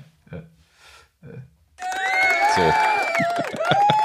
Und äh, da werden die, die Korken geknallt haben bei den Banken. Ja, denn äh, der, der, ja genau, weil, äh, also bei den europäischen genau genommen, weil es wird, gilt ja für alle 27 EU-Staaten. Und ähm, ja, äh, und zwar äh, die NFC-Schnittstelle wird freigegeben. das haben sie tatsächlich durchgekriegt, ne? auch im Rahmen vom Digital Markets Act, ähm, dass also jetzt Apple nicht auf der NFC-Schnittstelle klucken darf. Wir erinnern uns aus Sicherheitsgründen natürlich. Ne? Und äh, das habe ich sowieso nie verstanden. Ne? Allein schon aufgrund dessen, dass Android, seitdem es Android gibt, eigentlich auch eine offene NFC-Schnittstelle gehabt hat und Apple halt eben da immer die Hand drauf gehalten hat und gesagt hat, Sicherheit, Sicherheit, Sicherheit. Und ähm, ja, es ist mir nicht bewusst gewesen, dass jetzt irgendwie äh, Android da an der Stelle irgendwelche dramatischen Sicherheitsprobleme äh, gehabt hätte, die es zu lösen gegeben hat. Äh, wobei an anderen Stellen äh, Software auf Android natürlich immer ein diskutierenswürdiges Thema ist, aber da habe ich zumindest nichts drüber gehört. Und das ist von Anfang an dringend gewesen. So. Und äh, ja, in dem Sinne habe ich das immer als äh, vorgeschoben äh, interpretiert bei Apple. Und äh, ja, sie haben halt eben da ganz klar eine Gatekeeper-Funktion ausgeübt und die nehmen sie ihnen hier jetzt weg. So, ne? ja, haben sie davon. Ne? Muss man an der Stelle sagen, das ist dann auch wirklich mal berechtigt, finde ich. Ne? Denn äh, das ist halt eben im Prinzip jetzt auch ähnlich. Ne? Also sie sind halt eben da Platzhirsch. Sie klucken auf der Schnittstelle, lassen da keinen drauf. Also kann auch überhaupt kein Konkurrenzsystem en, äh, entstehen, was in irgendeiner Art und Weise eine vergleichbare Marktdurchdringung hat im Vergleich zu Apple Pay. Ne? Und äh, das ist natürlich auf der einen Seite klar, ne? brauchen wir uns überhaupt nicht drüber unterhalten. Apple Pay geil, ja, überhaupt keine Frage. Ja, genau das richtige System äh, ne? an der richtigen Stelle, gut, sehr gut umgesetzt, technologisch umgesetzt, sicher. Ne? Äh, ja, im Prinzip eigentlich eine schöne Sache, aber natürlich werden sie sich da im Hintergrund alle wahnsinnig drüber geärgert haben, weil Apple halt eben dann als neuer äh, Intermediator dahingegangen ist und natürlich ordentlich die Hand aufhält, so wie das klar ist, dass sie es tun werden. Und äh, das ist natürlich genau das, weshalb da auch Konkurrenz wiederum erlaubt sein muss, ne? weil eben genau das monopolistisches Verhalten ist und dementsprechend eingeschränkt werden muss. Ja, und in dem Sinne, wie gesagt, nur in der EU NFC-Schnittstelle jetzt freigegeben. Ich nehme an, dass sie da ihre Private API einfach äh, äh, public machen werden und äh, in dem Sinne dann da jetzt, äh, die haben ja sowieso eine funktionierende API, die sie selber benutzen. Ne? Das ist nicht so, dass sie die jetzt neu schreiben müssten, sondern äh, sie werden die einfach äh, nochmal ein bisschen durchgehen und dann eine Public-Variante davon machen und dann äh, ist das halt eben relativ schnell erledigt, das Thema. Ne? Ja, aber auch das wird spannend, jetzt in dem Sinne, dass es halt eben nur in der EU funktionieren wird. Ja, also ich bin da immer noch zugespalten, was diese Bezahlsysteme angeht. Also bisher hat ja äh, andere Dienstleister dann meist nur Mist zusammengeschustert und das war meist eine echt äh, traurige Nummer, was dabei rumgekommen ist. Aber ähm, ja, du musst das leider differenzieren an der Stelle, Sascha. Ne? Das ist das Problem. Du kannst, wenn du das jetzt gesetzlich versuchst zu regeln, kannst du ja nicht sagen, die Banken machen eh nur Kacke. Ne? Da, da, da wird ja kein Gesetzgeber wird sich da hinsetzen und sagen, ja, guck dir mal an, was die Banken gemacht haben, alles nur Kacke, deswegen brauchen wir das nicht. Ne? Im Gegenteil, lass er doch versuchen. Ne? So, also dann, dann soll halt eben der Markt das entscheiden. Das ist ja per se für sowas okay. Ne? Aber Apple hat halt eben den Markt nicht entscheiden lassen. Ne? Das ist halt eben genau der Punkt. Ich weiß halt nicht, wie weit der Markt da am Ende entscheidet, wenn die Bezahlterminals irgendwie von Subfirmen der Banken kommen, ne? ähm, wo man ja dann auch äh, die Fees drehen kann. Äh, weiß ich jetzt nicht, wie, wie, also das ist ja auch kein fairer Markt, muss man ja auch mal ganz ehrlich sein. Jein, das kannst du jetzt so oder so sehen, aber das, was Apple hier gemacht hat, ist ja auch kein fairer Markt. Also du, äh, ne, also die, äh, das nicht offen zu haben, bedeutet halt eben, dass einer da die Hand drauf hält und dieses Geld, ne, die, die Argumentation vom Gesetzgeber ist ja, hast du mitbezahlt bei den Transaktionen. Ne? So, und da haben sie natürlich auch recht mit. Und in dem Sinne muss äh, in irgendeiner Art und Weise Konkurrenz erlaubt sein, möglich sein. Und das ist das, was sie jetzt hier machen. Ne? Ja, finde ich halt immer schwierig. Ne? Apple hat das Ding erfunden, macht sein eigenes Bezahlsystem, lässt nur das zu. Ist für mich so eine Sache, wo ich sage, naja, ist meiner Meinung nach ihr gutes Recht. Ähm, aus demselben Grund äh, kann ich in einem Mercedes kein BMW-Navi einbauen oder äh, irgendwas anderes in, in Interoperabilitätes haben. Ähm, da, das stört ja. auch niemanden. Also ich, ich kann nicht mal mehr ein DIN-Radio ins Auto einbauen, mal eben. Äh, das ist auch alles proprietär und gesperrt und das sind alles Gatekeeper im Grunde, wenn man es streng nimmt. Ähm, aber da ist das dann okay. Tja, also das Problem, was das eindeutiger macht jetzt hier bei den, bei den Smartphones, das ist, dass es halt eben äh, ein, ein Duopol gibt. Ne? Äh, hier in Europa ist, ist Google sehr stark dominant, in Amerika ist Apple sehr stark dominant und deswegen ist das eigentlich so eine monopolistische Geschichte. Ne? So. Und äh, bei den Autos ist es ja ganz anders. Es gibt ja viel mehr als zwei Autoanbieter und viel mehr Alternativen, die du wählen kannst, wenn du möchtest. Klar, wenn du dich jetzt dafür entschieden hast, bei denen wäre das dann eigentlich auch irgendwann, wenn die erfolgreich genug sind, an der Zeit, dass man da dann zum Beispiel diese äh, Entertainment-System-Geschichten äh, dann irgendwie frei machen müsste oder so. Das ist auch alles genau deswegen nicht reguliert, weil die da nicht groß genug für sind. Ne? Das ist genau der Punkt. Wenn du in den Kicker von den regulären, äh, von der Regulierungsbehörde kommst, dann äh, bist du halt eben fällig. So, und das, das gilt auch für diese dahin wütenden Firmen wie, wie Mercedes oder BMW, die halt eben da, was weiß ich, was für, für Preise für alles nehmen, weil sie halt eben dem, dem Kunden das ja sowieso als einziger anbieten können und deswegen einfach freche Preise machen. Aber das macht Apple natürlich in diesen Fällen auch. Das ist halt eben genau der Punkt. So, aber Apple ist halt eben per Gesetz dazu erklärt worden, äh, ne, äh, dort diese Gatekeeper-Funktionen jetzt loslassen zu müssen, weil sie halt eben diese Dominanz haben und deswegen müssen sie es aufgeben. Ne? Also das, das ist äh, gleiches Recht für alle, nur das wird halt eben bei den anderen nicht forciert. Also ja, also würde ich jetzt bei Apple Pay ehrlicherweise gerade in Europa gar nicht sehen. Also wie viel Prozent des Apple Pays haben wir, also wie viele Apple Pay Zahlungen haben wir tatsächlich prozentual? Also sie haben das ja nur auf der Plattform, aber nicht bezahltechnisch in dem System. Ich habe jetzt keine, keine Zahlen also wir werden ja nicht in neuester Zeit mehr gesehen, aber ich glaube 60 bis 80 Prozent äh, elektronische NFC-basierte Payments waren Apple Pay. Also das ist schon monopolistisch ganz klar. Also ich habe jetzt gerade keine aktuelle Zahl, aber es war sehr hoch. Ne? Einfach weil das, das dann ist halt eben auch der dann Punkt. Dann wohne ich sehr schlecht. Ich sehe nämlich außer mir nie einen mit Apple Pay zahlen. Alle mal nur mit ihrer Kreditkarte oder EC-Karte so. Ähm, und witzigerweise in letzter Zeit viel mehr Leute mit Android Pay. Ähm, aber dann wohne ich vielleicht einfach auch schlecht. Das kann sein, wenn das, wenn das so hoch ist ich bin mir nicht sicher, ob die Zahlen, die ich gerade aus dem Hinterkopf genannt habe, das zusammenfassten. Also äh, NFC-basierte Zahlungsdienste wie Apple Pay und auch äh, Google Pay. Also ich finde, so. ich finde ja die grundsätzliche Idee, dass man einen fairen Markt gestaltet, vollkommen okay. Ich finde aber zum fairen Markt gehört halt auch, dass ich als Kunde die Entscheidung habe und die habe ich nicht, wenn nicht jeder alles akzeptieren muss sondern wenn am Ende der, äh, der Verkäufer immer noch die, die Wahl hat, zu sagen, ich nehme gar keine Karte oder ich nehme die Karte nicht, ähm, dann finde ich, ist das auch nicht so ganz. Äh, also ich, ich finde, dann ist halt diese, ist, ist der Markt dann fair? Weiß ich nicht. Finde ich nicht. Ähm, also ich finde, dann muss man auch eine ja. Zahlungsakzeptanz haben. Dann, ja. dann ist das Ganze fair. Aber das, das sind halt eben unterschiedliche Schuhe. Ne? Also das, Absolut, das eine ist keine Frage, drauf, drauf die klucken und keine Alternativen haben und das andere ist halt eben die Wahl zu haben. Das ist halt eben eine indirekte Wahl in dem Zusammenhang. Klar, überhaupt keine Frage, weil der, der Verkäufer, der, der entscheidet sich halt eben dafür, welches Terminal er da hinstellt oder welche Software da drauf läuft. Und äh, in, in dem Sinne hat er da die Entscheidungsgewalt, klar, aber das, das ist ja jetzt auch ein etabliertes System. Nur, die haben halt eben keine Entscheidungsgewalt gehabt in der Vergangenheit mehr. Sie konnten nicht die Füße benutzen und Apple nicht unterstützen, weil sie einen günstigeren Anbieter gefunden haben.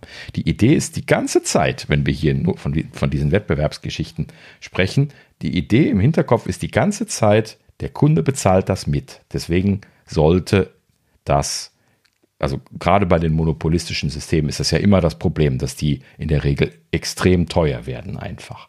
Ne? Wir erinnern uns mal an, an die Preise von der, von, der, von der Deutschen Post, als die noch die Telefone betrieben haben. Ne? Das ist einfach Wahnsinn gewesen. Ne? Du hast dich ja ruiniert damit, irgendwie mal in der Familie ein bisschen rumzutelefonieren. Das wissen heute viele Leute gar nicht mehr. So, also solche Monopole, das ist halt eben ein klassisches Monopol gewesen, ne? ein Staatsmonopol natürlich auch noch. Und äh, da ist alles zusammengekommen, was nur schlecht sein kann.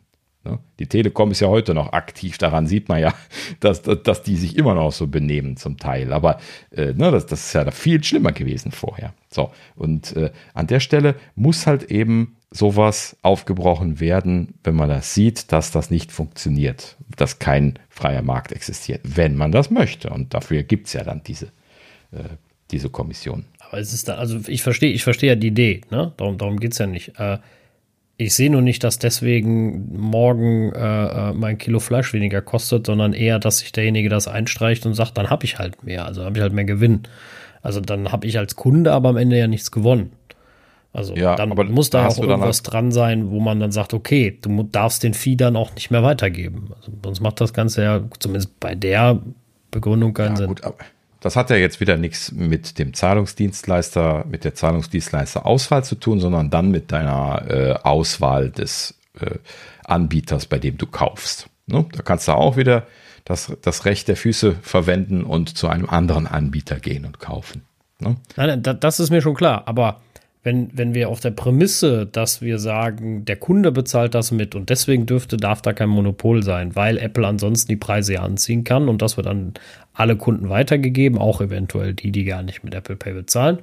Ähm, dann muss man ja auch von der Prämisse ausgehen, dass man sagt, okay, wenn wir ihnen die Freiheit geben, äh, dann fallen die Preise. Ansonsten macht ja, macht ja der, der ja, ist das ja richtig. nicht rund, aber das wird ja nicht passieren. Das, das, das ist ja genau das, das kannst Problem. du nicht sagen. Die, die, Hypothese ist, dass potenziell natürlich äh, dort jetzt alleine schon durch Konkurrenz äh, untereinander zum Beispiel dort schon die Preise unter Druck geraten können. Ne? Also klar, ich kann nachvollziehen, dass äh, in verschiedenen Situationen halt eben die Händler das dann einstreichen und äh, fröhlich sein werden. Das haben sie aber in der Vergangenheit auch gemacht. Das ist ja jetzt nicht abhängig vom Zahlungsanbieter. Äh, ne? sondern das ist einfach, dass die Händler das gerne machen, weil die halt eben auch wiederum ein Business sind und ihren Gewinn maximieren möchten. Das möchte das System ja. ne? Aber sie haben die Möglichkeit, das weiterzugeben an den Kunden, wenn sie wollen. Und das ist die Wahlfreiheit, die sie aktuell nicht haben. Verstehst du? Die Wahlfreiheit ja, ich, liegt ich, ja bei dem, bei dem Händler. Nein, ich, ich, ich verstehe das. Ich, äh, wie gesagt, vielleicht ist das auch ein bisschen, dass ich da mit äh, Zahlungsmethoden etwas empfindlich bin wegen der E-Mobilität, wo das ein reiner Graus ist und da ist auch äh, pure Freiheit und alles ist zum Kotzen. Ähm, äh, das, äh, äh, ja, das hat man ja auch versucht zu regulieren mit neuen Ladesäulen, aber das äh, wird ja noch Jahrzehnte dauern, bis sich das wirklich reguliert hat, vielleicht. Aber deswegen bin ich da sehr vorsichtig. Also den, den, den Läden traue ich da als letztes über den Weg zu sagen, hey, wir machen das dann auch daraus gut. Also da war ich eigentlich ganz froh, dass Apple da Druck drin hat. Ich glaub, fand, das hat am Ende dem Verbraucher dreimal mehr gebracht. Ähm, ich meine, klar, mhm. aus Läden, die kein Apple Pay nehmen, gehe ich raus. Die, da kaufe ich halt nicht. Thema erledigt. Ähm, das wird ja. sich Zukunft auch nicht ändern. Ähm, aber ich finde halt auch, äh, wie gesagt, du, du hast, kannst dich halt auch in Deutschland auf nichts verlassen. Du gehst irgendwo hin, du kannst ja nicht ohne dein Portemonnaie rausgehen, weil irgendein Dulli nimmt wieder nur Bargeld, irgendwer nimmt doch nur EC-Karte und immer wieder dieses Thema, wir können uns das nicht leisten, weil die Kreditkarte XY ist zu teuer. Ähm, ne? Weiß ich jetzt nicht, ob das für den Kunden am Ende wirklich der Vorteil ist. Ja. Nein, natürlich nicht.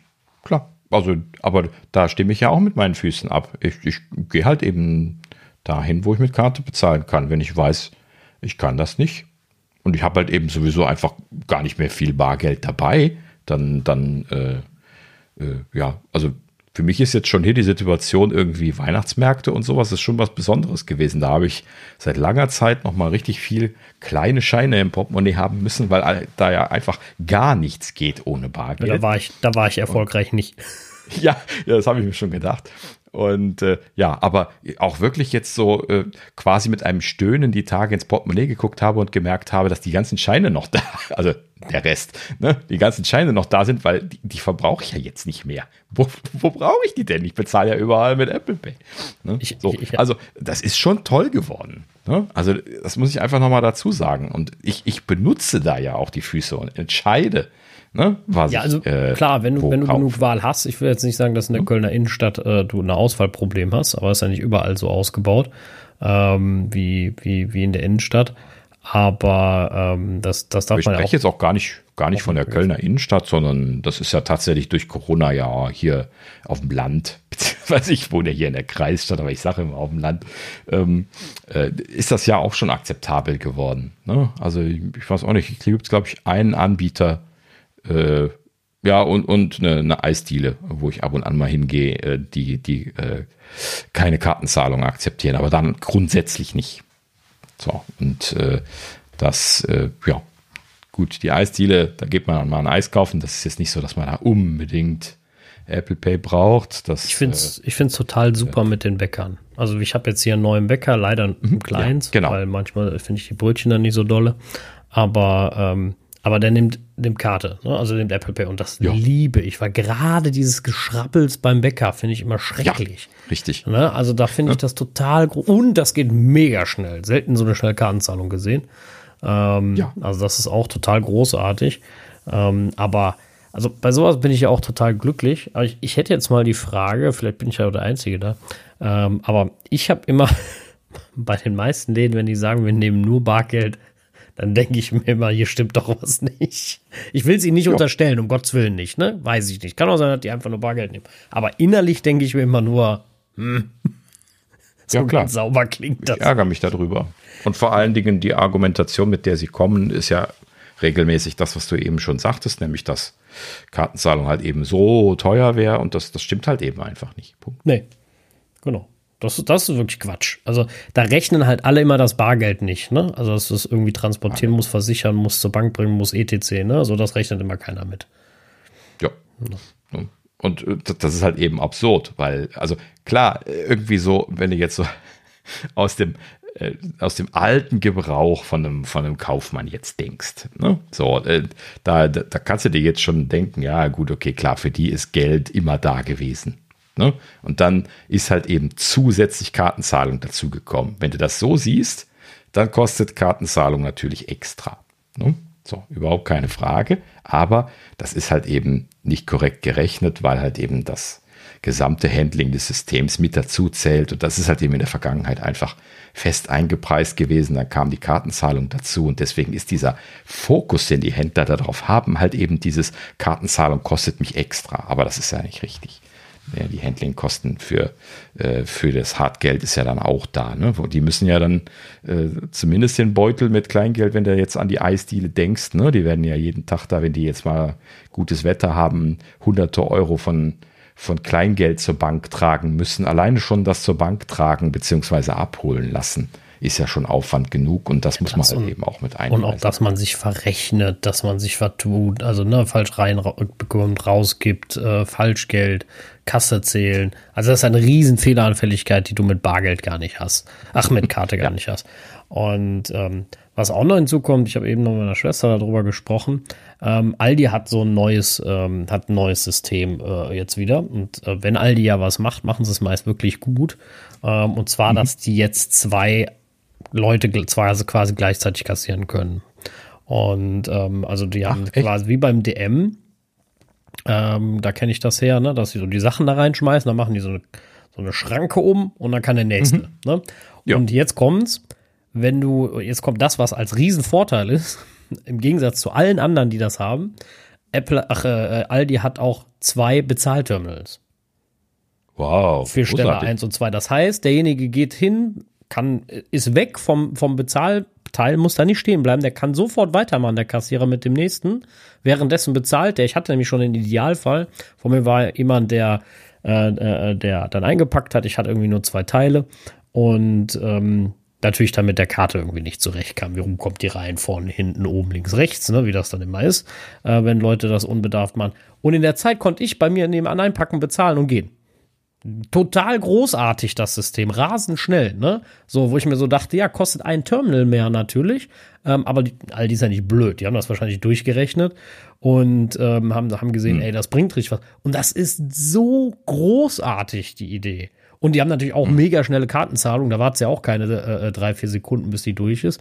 Also da habe ich mir wirklich gedacht, was eine geniale Idee. Ne, ich meine, die haben noch für, für, die, für die ganz langsamen, haben sie noch die Füße auf dem Boden ge gemalt, ne, wo du dich hinstellen sollst, damit du nicht im Weg rumstehst und sowas. Ne? Das haben sie auch noch gemacht, aber und Parkplatz gemalt für deinen Wagen und so, ne, damit das auch jeder versteht. Aber wirklich, also da habe ich mir wieder gedacht, dass das ein geiles ist. Und das kriegst du nur mit Karten. Sobald das die Leute bar zahlen, funktioniert das nicht mehr.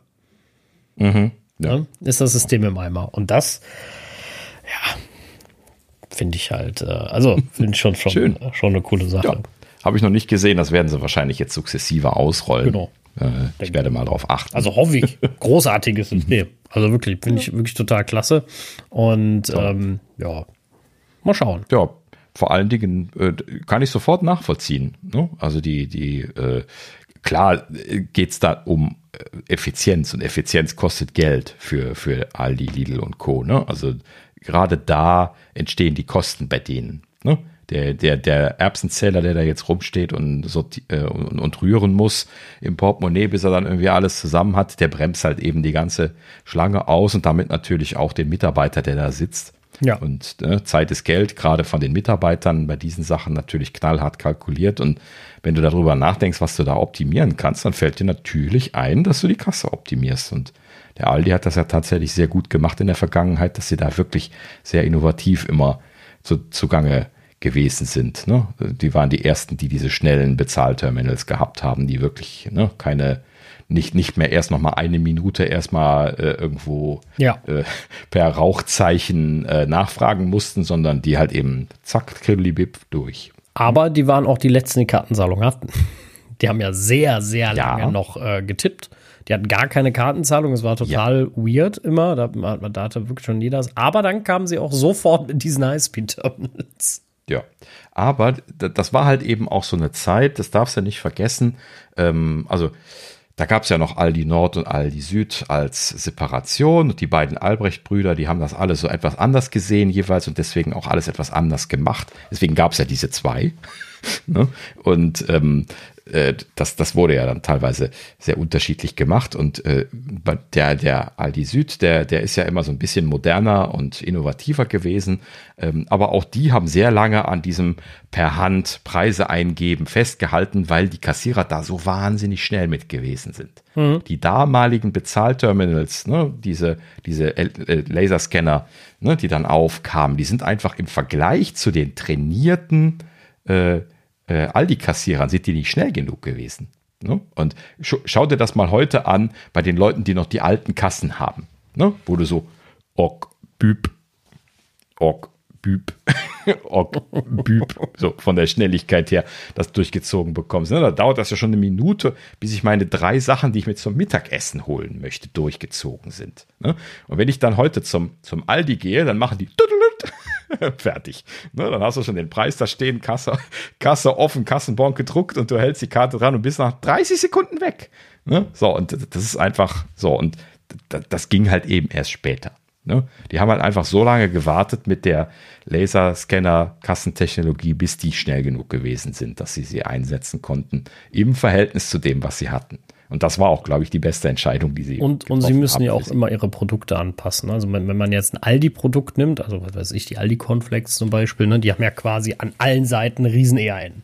Ne, dass der sofort ja, erkannt genau. wird. Das ist ja auch ein Riesenunterschied zu den Markenprodukten, die dann, das merkst du auch sofort, wenn du, wenn du eins davon aufs Band legst, dass dann erstmal da Dinge, also nicht suchen müssen, die wissen schon relativ gut, wo es ist, ne, aber dass sie das Produkt drehen müssen.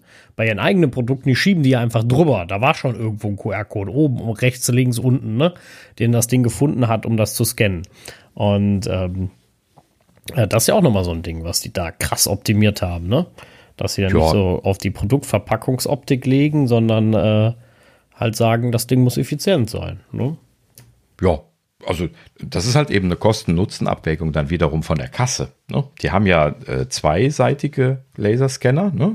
unten und eine Seite, und zwar meistens die vom Kassierer abgewandte Seite sind meistens die Scanner, wenn man, wenn man guckt. Und äh, das Einzige, worauf die dann halt eben jetzt achten müssen, ist, dass äh, die Produkte, die den Code nur in Richtung Kassierer haben, die müssen dann gedreht werden. Das kriegen die aber ja relativ schnell hin. Ne? Ja. Also das Nee, nee, also Aldi macht da schon mega coole Sachen und wir sind da mit der Kartenzahlung ja ein ganzes Stück weiter. Ich hoffe nur, dass es noch besser wird. Also wenn ich dann aus anderen Ländern wie Kanada höre, die nehmen gar, gar keine Portemonnaies mit, die haben ja iPhone oder Apple Watch. Ja. Und das, das reicht. Dann denke ich mir, okay, wir sind, wir sind wirklich nur in der Steinzeit. Genau. Ne, Finnland zum Beispiel höre ich auch immer wieder. Ne? Ja. Die machen ja ausschließlich Kartenzahlung. Die haben ja, bei denen wurde das, kein, das Bargeld, Bargeld, so unattraktiv gemacht, ne? dadurch, dass du, dass die Banken halt gesagt haben, wir zählen euer ganzes scheiß Kleingeld nicht mehr, kostenfrei und so. Mhm. Ne? Das machen wir alles nicht mehr. Ist auch Kosten für die Bank, ne? Macht übrigens, ja, boah, ich glaube, die Bank von meinem Dad macht das auch nicht mehr umsonst. Ne? Also da kannst du auch dann mhm. dein Kleingeld mal hinbringen, aber das Zahlen kostet dann, ich glaube, 10 Prozent. Ich weiß es nicht, sage ich jetzt einfach pauschal. Ne? Mhm. Ähm, also machen die auch nicht mehr umsonst. Und dann denke ich mir so, naja, so viel zum Thema, äh, Bargeld ist, ist gratis. Ne? So, und bei denen ging es ja dann so weit, dass die auch sagen, okay, die Auszahlung kostet Gebühren, ne? weil wir müssen das Bargeld auch erstmal ran schaffen. Wir haben das gar nicht mehr hier. Ne? Weil sie natürlich zu Recht sagen, so, das ist ja auch gefährlich, ne? Kannst ja ausgeraubt werden, bla bla bla. Das gibt's ja gar nicht. Äh, also natürlich kann man das in der digitalen Welt auch, bevor jetzt Leute schreiben, es gibt Hexe und so, ja. das ist mir schon klar, ne, so. Mhm. Aber jetzt eine, äh, da wirst du immer nicht mit der Waffe bedroht vor der Birne, ne, das ist dann nochmal was anderes. Und, ähm, also ja, die haben das aber auch deine Versicherungen für und so, das ist alles so. Oder genau, so. also das Bargeld halt so unattraktiv gemacht, dass sie halt einfach äh, die, die, die Leute sich arrangiert haben. Und bei denen kannst du am Flohmarkt mit Karte zahlen. Das ist auch gar kein Problem. Ne? Mhm. So, das geht nur bei uns nicht. Also noch nicht. Ja. Nie, weiß ich nicht, keine Ahnung. Also der Deutsche weint ja, sobald man sagt, ah. äh, bargeldlos. Und, ich will damit nicht sagen, ich weiß, dass Bargeld komplett bargeldlos auch ein Problem darstellt. Ne? Im Sinne von, dann haben die Banken ja komplett äh, das Geld, was du auf deinem Konto hast, da quasi äh, im Griff und äh, nicht mehr der Staat an sich, wenn es das Geld als Gegenwert, das Bargeld als Gegenwert nicht mehr gibt. Das Problem haben die äh, äh Schweden ja auch. Ähm, die sind ja da an einem Projekt irgendwie dran. Auf der Zentralbank kannst du dir ein Konto machen, wofür dann quasi die, die Bank, also die, der, der Staat einsteht, also ähnlich wie das Bargeld quasi, was du unter, die, unter das Bett legen kannst und so. Also da gibt es ja auch Ansätze. Da muss man halt dran arbeiten. Ne? Ähm, mhm. Aber man darf halt auch einmal immer nicht vergessen, wie viel Probleme Bargeld auch mitbringt. Ne? Ich denke jetzt, denk jetzt mal an Schwarzgeld und so einen Spaß. Ne? Ja, genau. Ähm, wo ich immer dran denken Thema. muss, wenn ich in irgendwelche Läden gehe, wo einer die Kasse nie zumacht. Ne? Gibt's, kennt, kennt jeder, ne? So, der macht die Kasse nie ganz zu, die Schublade, wo ich mir so denke, ja klar, ein langer Bon. Ne? So, kannst, willst, kannst du mir erzählen, was du willst, aber du scheißt, ne? So. Ähm, und das könntest du halt damit natürlich wunderbar umgehen. Ne? Dann gibt's das nicht mehr. Und äh, ja. hat halt alles sein Für und Wider. Richtig. Jetzt haben wir aber lange über Bezahlen gesprochen. Ja, ich wollte auch gerade sagen, lass uns mal kurz noch mal zur immer noch nicht vollständigen Liste zurückkehren und dann mal weitermachen. Ähm, okay, so, also wir hatten darüber gesprochen, äh, dass NFC für die EU freigegeben wird. Wie gesagt, ähm, in dem Sinne auch eine schon länger erwartete Lösung, die nicht so schwer gewesen sein dürfte.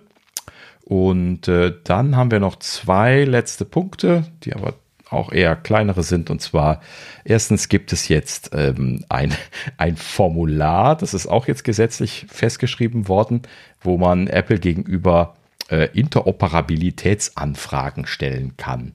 Was auch immer das heißen soll, äh, das habe ich jetzt einfach nur so abgeschrieben.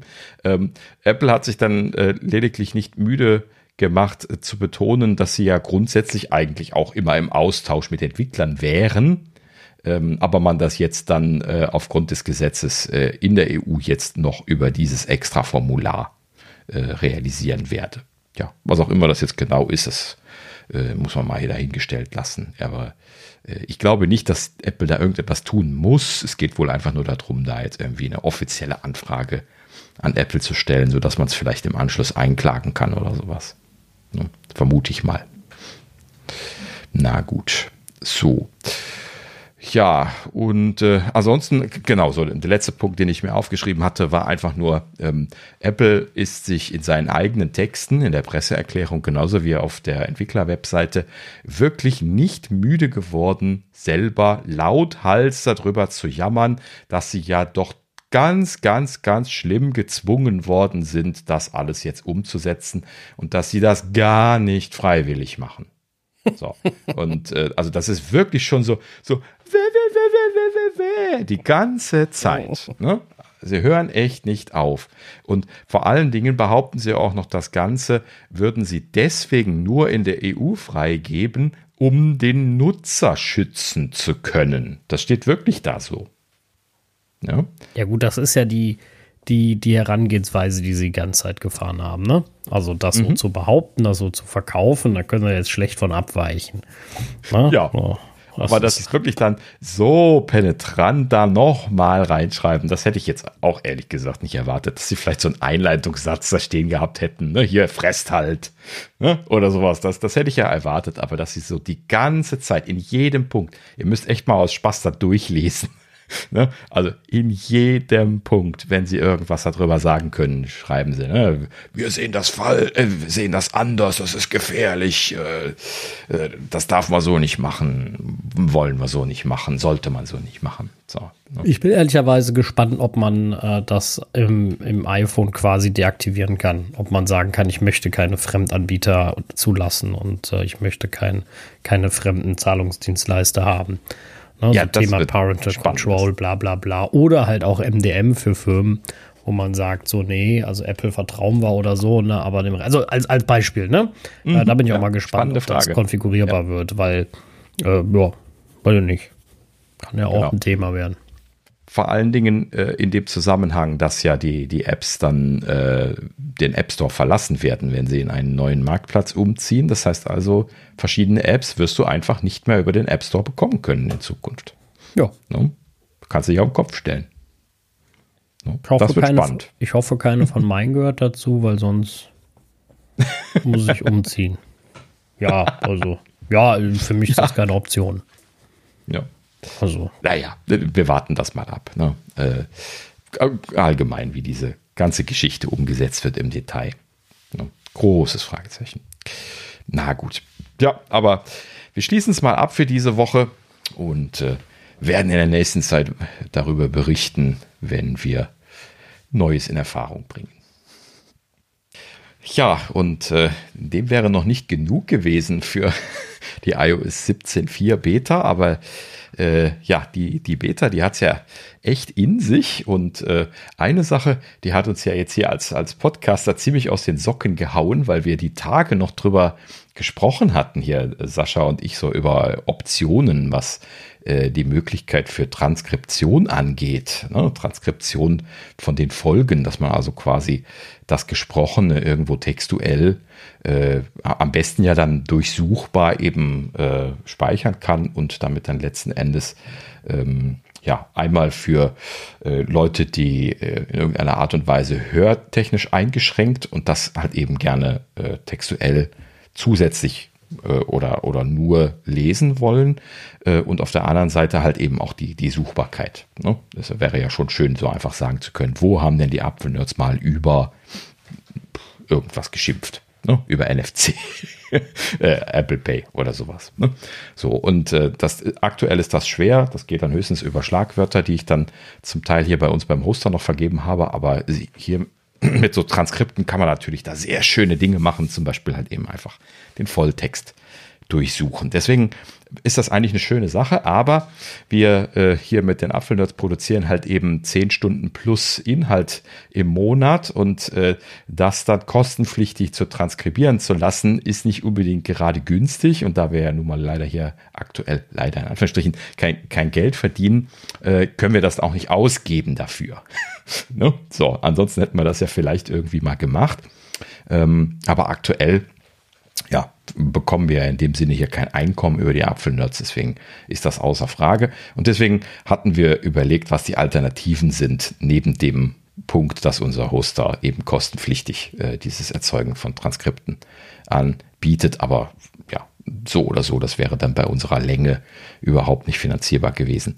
Und äh, ja, in, in dieser Überlegung hinein, wo Sascha und ich hier gerade die letzten Wochen noch immer wieder mal drüber gesprochen hatten, was es da vielleicht so für Anbieter mittlerweile, die so AI verwenden oder sowas halt eben vielleicht mittlerweile entstanden sind. Ja, äh, prescht Apple vor, lange Rede, kurzer Sinn, und bringt äh, automatisch erzeugte Transkripts für Podcasts auf der eigenen Plattform bei sich. Und zwar äh, quasi zwangsweise.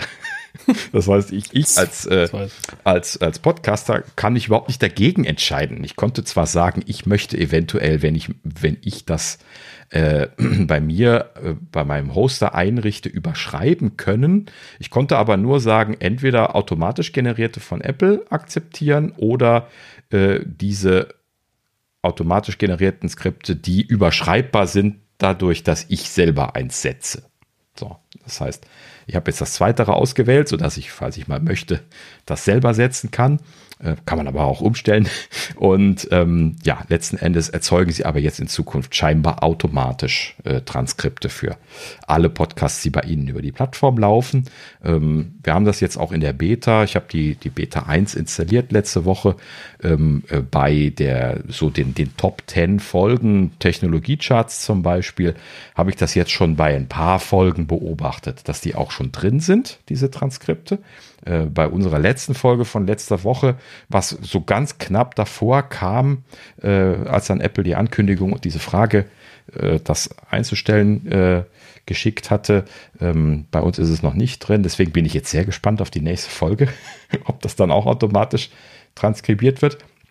Ähm, auf jeden Fall haben wir das jetzt schon laufen gesehen. Äh, englische Folgen und auch deutsche Folgen habe ich schon, schon gesehen. Und ähm, ja, prinzipiell, äh, also sie unterscheiden nicht nach Sprecher. Das wäre ja mein, mein großer Wunsch gewesen, äh, dass sie die Sprecher von der Stimmfarbe her noch unterscheiden.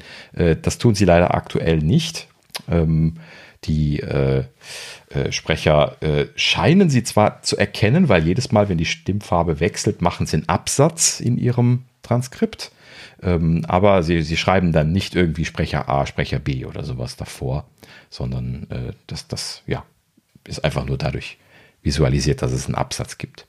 Ähm, ansonsten scheint das tatsächlich ein, so, zumindest jetzt so auf den ersten Blick, ne? ich habe so wirklich mal eine halbe Stunde irgendwie in irgendwelche Podcasts reingehört, die das hatten. Und ähm, was mir schon aufgefallen ist, was natürlich auch jetzt hier bei uns immer ein Thema ist, das ist halt eben, dass so die Äs und Öms äh, äh, ganz gut gehandhabt werden. Ein Großteil davon wird überhaupt nicht im Transkript äh, niedergeschrieben was äh, bei den Sachen, die ich ausprobiert habe in der Vergangenheit, oft nicht der Fall war, die dann halt eben sehr komische Äms, Öms, Üms da drin hatten. Und äh, das scheint Apple ganz gut gemacht zu haben. Also aktuell bin ich guter Dinge, dass sie da tatsächlich einen guten Job gemacht haben und äh, das äh, ja letzten Endes dann da jetzt sinnbringend einsetzen werden. Ja, aber was dagegen haben kann man ja wahrhaftig nicht. Man könnte höchstens aufhören, auf deren Plattform seinen Podcast anzubieten. Ne, da sie das halt eben dann für sich selber machen. Ich finde es halt auch, äh, ja, ich finde es halt auch eine starke Leistung irgendwo. Ich meine, mhm. äh, das ist natürlich was, was, mal, was man nicht mal eben selber macht. Ne? Also es kostet Geld, das kostet äh, also vor allem Geld. Also ich habe mich mhm. auch mit der Transkription genau. beschäftigt, egal ob über die Google Cloud oder ähm, AWS. Das kostet halt so viel Geld pro Minute für unsere Verhältnisse ähm, mhm. dass das nicht, dass man nicht mal eben sagt, komm, dann machen wir noch dabei. Äh, das ist halt einfach wirklich teuer und äh, das Ergebnis daraus, ne, gerade wie du sagst, mit dem Earth und Öms, was man ja nun mal mal macht, äh, dass da nicht irgendein Placeholder steht oder irgendwas, was, was, was, ja, Unsinn ist, sage ich jetzt mal. Das ist auch nicht so einfach. Und da, da musst du schon ein bisschen Feintuning betreiben und ja, weiß ich nicht genau. Da willst du ja eine gewisse Qualität haben und dass Apple das jetzt gemacht hat, oh, ist doch ein super Feature. Ja, genau. Und im Prinzip auch, dass sie es einfach äh, bei sich ausrollen und äh, gut sein lassen. ne? Also, äh, das, äh, ja, also finde ich eine, eine nette Ergänzung. Also äh, in dem Sinne, dass sie das halt eben einfach automatisch bei sich ergänzen und gut ist. Gerade für diese Accessibility-Themen ist das natürlich auch ein gutes Argument, wo sie einfach sagen können, ja, wir machen das jetzt.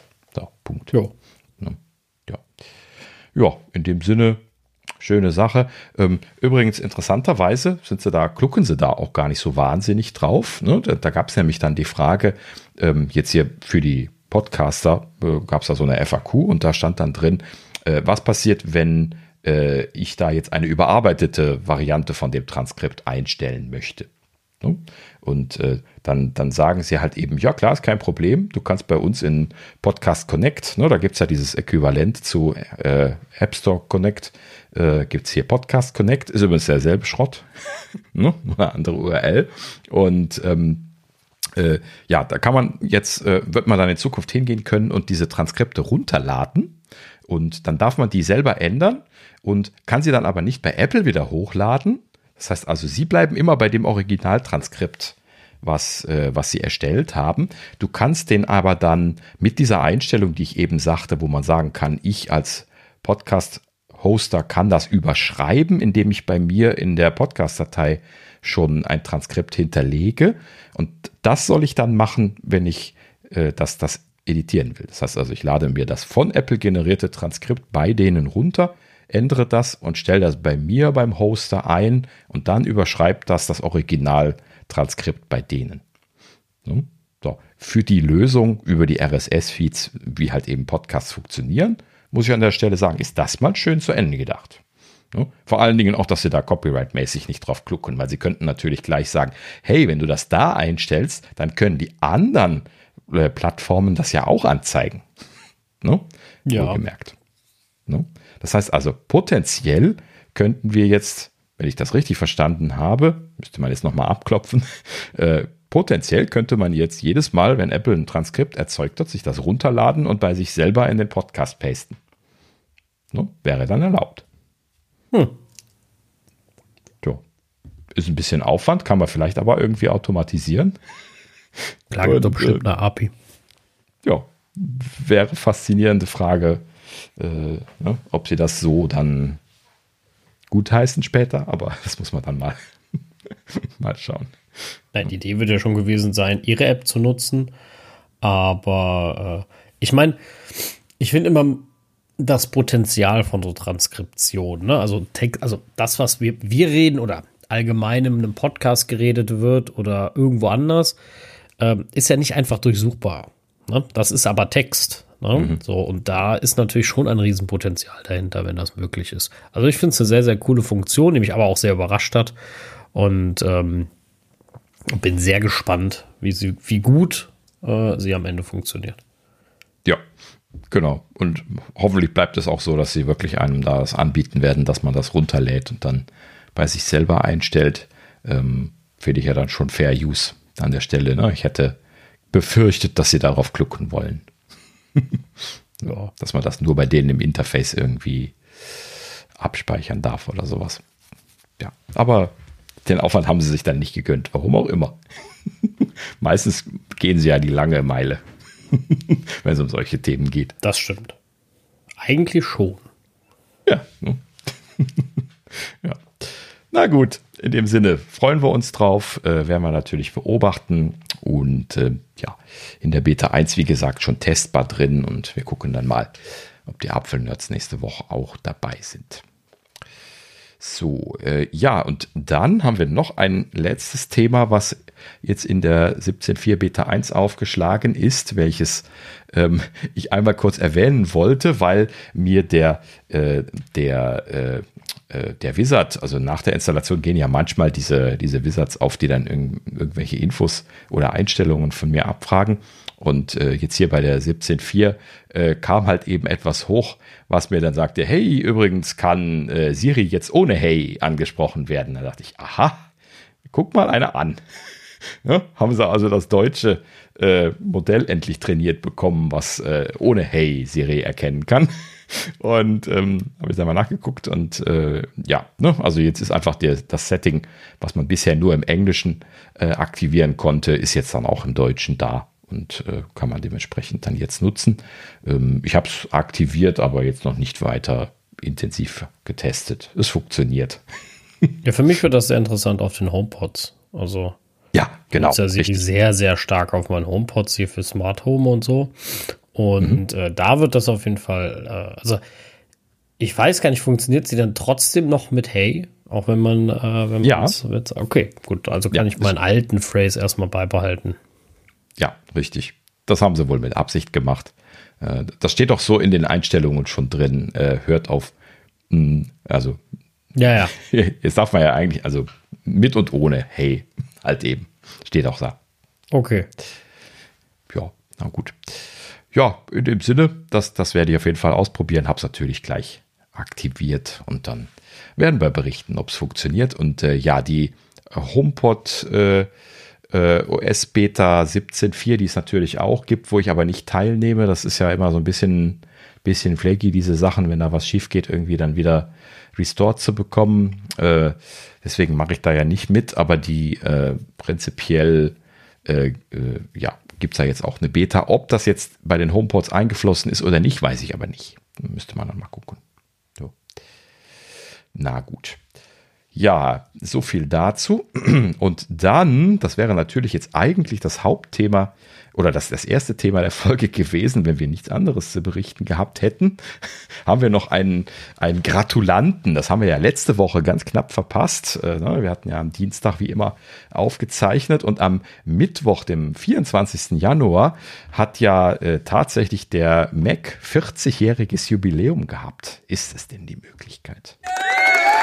40 Jahre ist schon äh, eine echt lange Zeit. Wahnsinn, oder? Also, das, das, naja, also ich muss es an der Stelle dazu sagen, wir sind da natürlich alle irgendwie draußen gewesen. Ne? Also, wir, ja, Thorsten ist jetzt auch nicht da, aber wir sind ja alle mehr oder weniger in den 2000ern dann erst eingestiegen und ähm, das äh, ist natürlich bei weitem nicht die Lebensdauer von den, von den ersten Macs gewesen. Ähm, aber äh, ja, ich, ich fand es interessant, da mal, mal drüber nachzudenken und äh, äh, ja, auch äh, auf Mastodon äh, daran teilzunehmen, was mein erster Mac gewesen ist, habe ich da nochmal drüber nachgedacht. Ähm, bei mir ist das tatsächlich ein, ein iBook G4 gewesen, welches ich 2005 angeschafft habe, während ich studiert habe, nach langer, reiflicher Überlegung, dass das alles meinen Anforderungen entsprechen wird und viel Testerei im Medieninformatiklabor, wo ein paar PowerPC-Macs damals gestanden haben. Und ähm, ja, aber die, diese iBook G4, die damals da wirklich einige Studenten schon hatten, bevor ich dann da auch aufgesprungen bin, die waren halt eben zu der Zeit boah, so für mich so, so ein absolutes Novum. Ne? So, so die, die PC-Notebooks, die so die Kommilitonen äh, um mich herum hatten. Ich hatte nie ein PC-Notebook. Die waren ja damals äh, halt eben entweder wahnsinnig teuer oder von der Akkulaufzeit super schlecht. Also hier von dem Kommilitonen von mir, äh, äh, das hatte halt eben so eine Akkulaufzeit von, von unter einer Stunde realistisch. Ne? So, und äh, da konnte man natürlich nicht wirklich was mit anfangen, wenn man keine Steckdose hatte. Und die Hochschule war natürlich bei weitem nicht dafür ausgelegt, dass jeder Student irgendwie eine Steckdose am Platz gehabt hätte. So, und äh, in dem Sinne ist also dann so ein, so ein iBook, was halt eben, ne, was war das, vier, fünf Stunden Laufzeit, wenn du sehr, sehr das Display runtergedreht hast, sogar noch ein ganzes Eckchen mehr. Ich meine, sieben Stunden hätte ich mal rausgequetscht gekriegt, so mit niedrigster äh, Display-Helligkeit und alles ausgeschaltet. Äh, äh, ansonsten, ähm, aber äh, ja, das war halt eben absoluter Wahnsinn. Das war unvorstellbar für den Preis, da irgendwas Vergleichbares auf PC-Seite zu bekommen. Und äh, ne, klar gab es da jetzt gute Dell-Notebooks und so, aber die, die sind halt eben alle viel, viel teurer gewesen im Verhältnis. Ne? Ja, also die, die iBooks, das war damals schon schon eine tolle Kiste. Ne? War halt eben noch so, so ein bisschen möhrig. Ich erinnere mich da noch an die Generation. Das ist halt eben noch ein PowerPC-Prozessor gewesen, ne? wobei der G4 schon einer der besseren war. Es gab vorher auch noch die G3-Version, die auch viele Kommilitonen noch hatten. Die war ziemlich möhrig. Die G4er waren dann ein bisschen schneller. Aber äh, zwei Jahre später ist ja dann auch dann der Switch auf Intel gekommen. Ne? 2007 äh, habe ich dann nämlich auch den ersten Intel Mac gekauft ähm, und äh, ja, habe dann, nee, stimmt gar nicht, 2006, glaube ich, habe ich den ersten Intel Mac gekauft.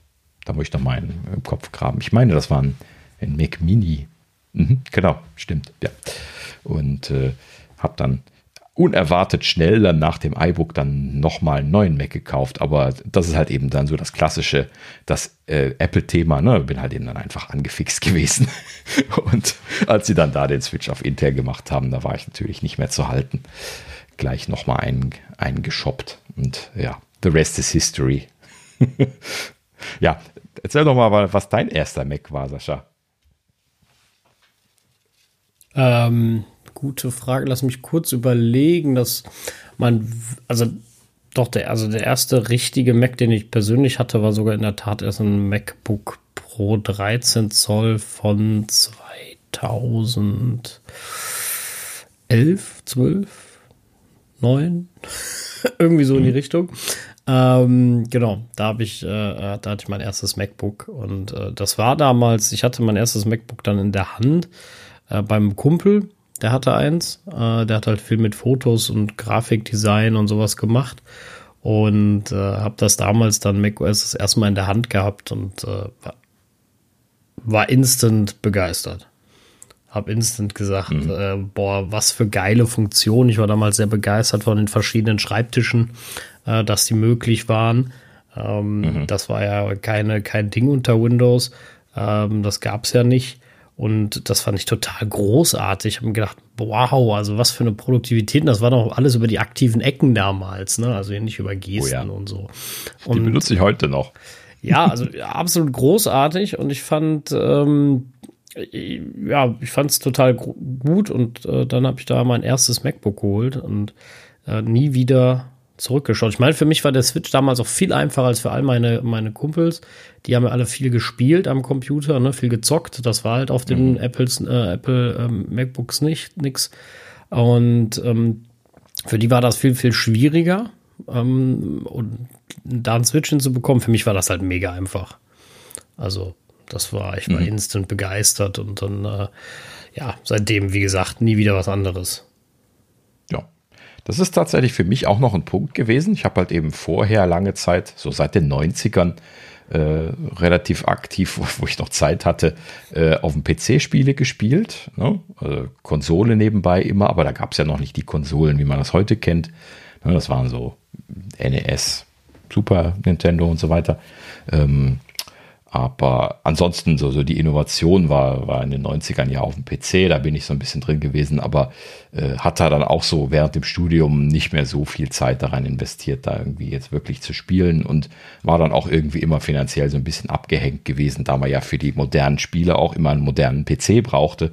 Und ich war aber während dem Studium halt eben, ich musste mich da selber finanzieren durch Arbeiten, nicht einfach so jetzt dann da so. Äh, einfach mal so einen neuen Rechner raushauen konnte. Und äh, ja, übrigens auch das iBook äh, habe ich mir über meine Eltern finanziert. Äh, das das äh, hätte ich mir ansonsten gar nicht leisten können. Danke dafür, war der eine sehr gute Entscheidung. Wir haben damals äh, länger darüber gesprochen, ob das notwendig ist. Und ich habe das als notwendig angesehen damals. Und äh, im Nachhinein war es wirklich eine sehr gute Idee gewesen. ja. Ähm, aber solche Entscheidungen, gerade wenn sie teuer sind und man selber nicht viel verdient, natürlich immer hart. Ne? Also gerade das erste Gerät in solchen Situationen ist immer schwer irgendwo aus den Rippen geleiert oder so. Ne? Das, das, äh, ja. ja. gut, der Start in, ins, äh, ich nenne es jetzt mal Start, ins Apple-Universum ist nicht, ist nicht günstig. Ähm, und äh, ja, äh, keine, äh, ja, keine einfache Sache, sage ich jetzt mal. Ne? Ich habe dann, ähm, wie gesagt, auch mein erstes MacBook Pro gehabt und äh, ich meine fürs Studium und dann ähm, auch mit meinem Vater hin und her, ne? So, brauche ich das? Muss das wirklich sein? Also ist ja mhm. schon teuer und äh, ähm, aber er hat es dann irgendwie, ich, ich nenne es jetzt mal eingesehen, dass das nötig sei und ähm, dann ähm, ja, war ich total begeistert, habe ihm das dann ein paar Mal gezeigt und er hatte damals noch so einen Lenovo ähm, äh, äh, ähm, und äh, dann ähm, immer gesagt, so, ja, ich brauche nichts an, ich brauche nichts anderes. Und dann immer, wie das mit dem Windows-Rechnern ist, ne, ständig Probleme, hier ist was, da ist was. Und die Maschinen werden langsam und so. Und ich hing da die ganze Zeit mit meinem MacBook total glücklich. Und äh, ja, und dann hat er, glaube ich, zwei Jahre später hat er sich sein, hat er dann ein MacBook Air gekauft. Und ähm, ja. Äh, ja. Wo du das gerade erzählst, äh, und zwar äh, mein Vater, der, der, das ja finanziert hatte, das iBook, äh, hat das dann später auch zum, zum Spielen von mir gekriegt. Ne? So im Sinne von, ich hatte dann halt eben schon irgendwie 2007 habe ich mir dann ein MacBook Pro gekauft und dann brauchte ich das nicht mehr. Und dann habe ich ihm das gegeben äh, und ne, habe ihn gefragt, willst du das haben? Und er hatte kein, kein Notebook, ne, hatte dann auch nur ein, ein, ein, ein PC, so wie wir den vorher gehabt haben. Und äh, habe ich ihm den gegeben, hat damit rumgespielt. Und äh, ich glaube, drei Wochen später oder so rief er an und sagte, äh, da gibt es doch auch Desktop-Rechner von, oder? ne? So, und dann hat dann iMac gekauft. Ne? Ja. Äh, Im selben Jahr, wo ich dann auch den, 2007 habe ich beides gekauft, den, das MacBook Pro, das erste, und auch den 27 Zoll iMac, den für mich legendären.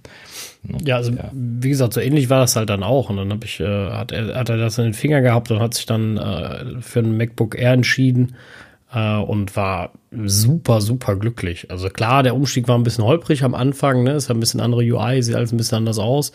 aber mhm.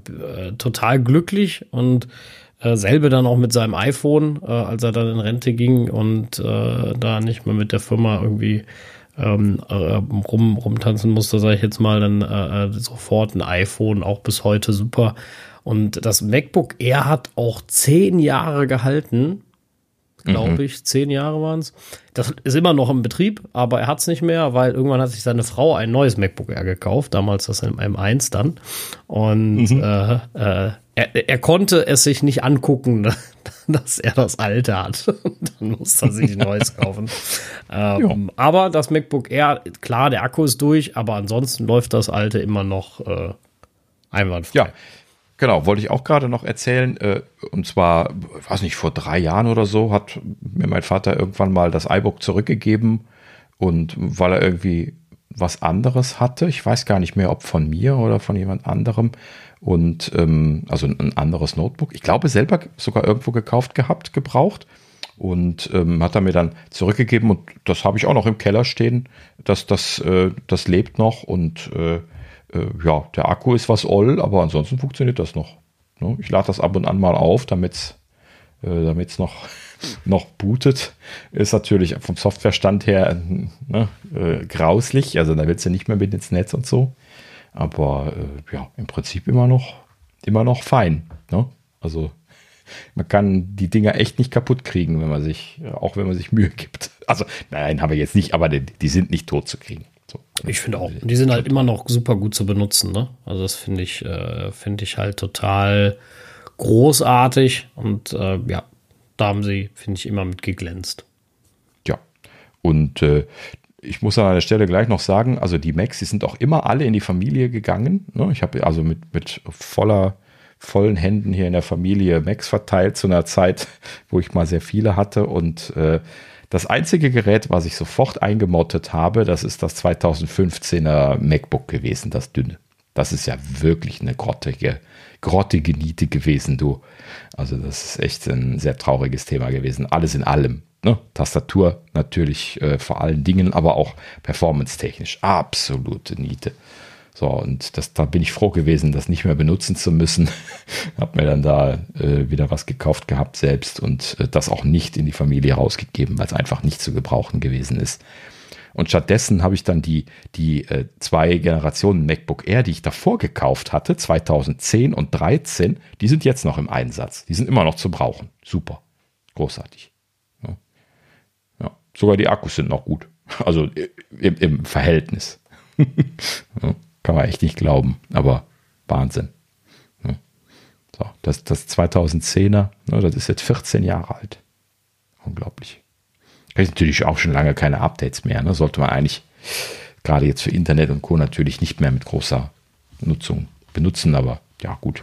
Schwiegermutter fährt den sowieso runter, dann ist das jetzt nicht so das Problem. Ich habe sie nicht davon abgebracht. Ne? Das runterzufahren. In dem Sinne ist dann auch kein Problem. Na gut, so, also so viel dazu. Ähm, ja, 40 Jahre Mac, natürlich ein schönes Jubiläum. Ähm, schade, dass wir niemanden dabei haben, der irgendwie diese Geschichten in den 80ern so richtig mitgekriegt hat, aber da sind wir halt eben jetzt alle leider zu jung für. leider. Hm. Na gut, okay. So, dann haben wir noch ein kleines anderes Thema und dann kommen wir noch zur jüdischen Küche. Und äh, The Verge hat hier ähm, ein äh, etwas gesteckt äh, bezüglich Netflix. Netflix natürlich so eine kleine Hassliebe bei uns hier, ne, was die, die Abo-Themen und die Preissteigerungen und so angeht. Und äh, ja, da geht es jetzt auch gleich weiter mit. Und zwar hier Netflix CEO, ich habe leider seinen Namen vergessen, äh, ne, ist irgendwie neuer. Ähm, der Netflix-CEO hat irgendwie auf der Quartalspressekonferenz jetzt gerade die Tage angekündigt, ähm, äh, dass sie äh, das niedrigste Abo, welches werbefrei ist, ne, das ist, glaube ich, Basics without Ads, ne? Genau, so. Basic without Ads und die äh, müsste es auch im Deutschen noch geben. Ne? Also wir, wir, zählen da ja auch mit zu den Ländern, wo es diese Werbeangebote gibt. Ähm, und bei diesen Ländern, die die Werbeangebote haben, werden sie dieses Basics without Ads jetzt äh, deaktivieren. Man muss dazu sagen, das bekam man seit Sommer sowieso schon nicht mehr, aber die Bestandskunden haben dann ja zumindest noch einen Schutz gehabt und äh, durften das weiter benutzen und das äh, werden sie jetzt ganz abschaffen. Das heißt also, äh, wenn man äh, äh, ja, wenn man keine Werbung haben will, dann wird man jetzt auf den 15-Euro-Tier wechseln müssen, wenn man da nicht drauf ist. Ich bin da sowieso drauf, weil ich eh zwei Streams brauche in der Familie, zumindest manchmal. Und äh, die haben ja auch dann 1080p nur. Der Basics hat ja nur 27. Und ähm, deswegen habe ich den 1080er schon seit längerer Zeit. Aber die Leute, die das jetzt nicht wollen, ähm, die äh, ja, können jetzt in Zukunft dann nur noch die äh, Alternative mit Werbung äh, benutzen, was natürlich sehr ärgerlich ist.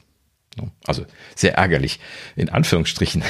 Denn, äh, und das fand ich jetzt auch noch interessant an der Stelle, ähm, auf der Quartalspressekonferenz haben sie nämlich eine Zahl rausgelassen. Und zwar die Zahl, wie viele Leute äh, prozentuell gesehen äh, von den Abonnenten bei Netflix ein Abo mit Werbung geklickt haben. Und da habe ich echt mit den Ohren gewackelt, weil 40 Prozent der Nutzer verwenden diese werbebasierten Tiers.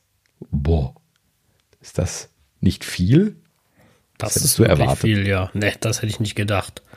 Mhm. Ähm, das finde ich wirklich sehr, sehr viel, ähm, ja, komisch. Also verstehe ich nicht. Also mir geht ja Werbung tierisch auf den, auf den Zeiger. Ja. Und ähm, ist also gar nicht mein Ding, aber scheinbar bin ich da äh, alleine. Ja, also schwer zu sagen, wohin sich das jetzt entwickelt. Ne? Ich nehme an, das ist nicht die letzte Zahl. Ne? Also das wird sich noch weiterentwickeln, gerade wenn sie das jetzt auch pushen, damit, dass sie jetzt den Basics-Tier ohne Werbung wegnehmen. Dann werden die Leute natürlich auf den Mitwerbung migrieren. Und es wird auch bestimmt noch genug Leute geben, die einfach gar nichts gemacht haben, als die neuen eingeführt worden sind. Ne? Vielleicht verschiebt sich das noch. Ich bin mal gespannt, wie sich das in der nächsten Zeit verschieben wird. Ob wir über 50 Prozent gehen werden, ne? dass also äh, die, die Tiers mit Werbung äh, die Regel sein werden oder andersrum. Ne? Dass es so bleiben wird, wie es jetzt ist. Ne? Ja, gute Frage, keine Ahnung. Also mir fällt es schwer einzuschätzen, äh, wie viele Leute äh, sich da für Werbung entscheiden, einfach nur um Geld zu sparen so im Sinne von, wie wir das auch schon manchmal ge gesagt haben, so, ja, wir verwenden das ja sowieso sehr wenig. Ne? Kann man mit der Argumentation natürlich auch sagen, gehen wir halt eben auf den Werbetier und, und dann hast du das günstigste. Ähm, ich müsste dann für mich halt eben selber herausfinden, ob ich halt eben einfach kotzen muss, wenn ich die ganze Werbung dadurch durchhalten muss oder ob das sich letzten Endes im Rahmen hält. Ne? Das müsste man einfach mal für sich selber ausprobieren. Ähm, ja, meine Hypothese ist, dass es bestimmt auch eine Menge Leute geben wird, die wie wir keine Werbung haben wollen, aber das wird wahrscheinlich auch genau die Absicht von, von Netflix und auch Amazon äh, sein an der Stelle, äh, halt eben das eine und das andere abzugrasen. Ne?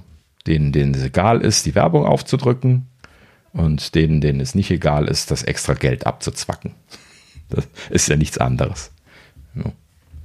Ja, genau. Also ich äh, glaube auch, dass sie das gut evaluiert bekommen und halt einfach versuchen, da, ja, ich sag jetzt mal, alle mitzunehmen.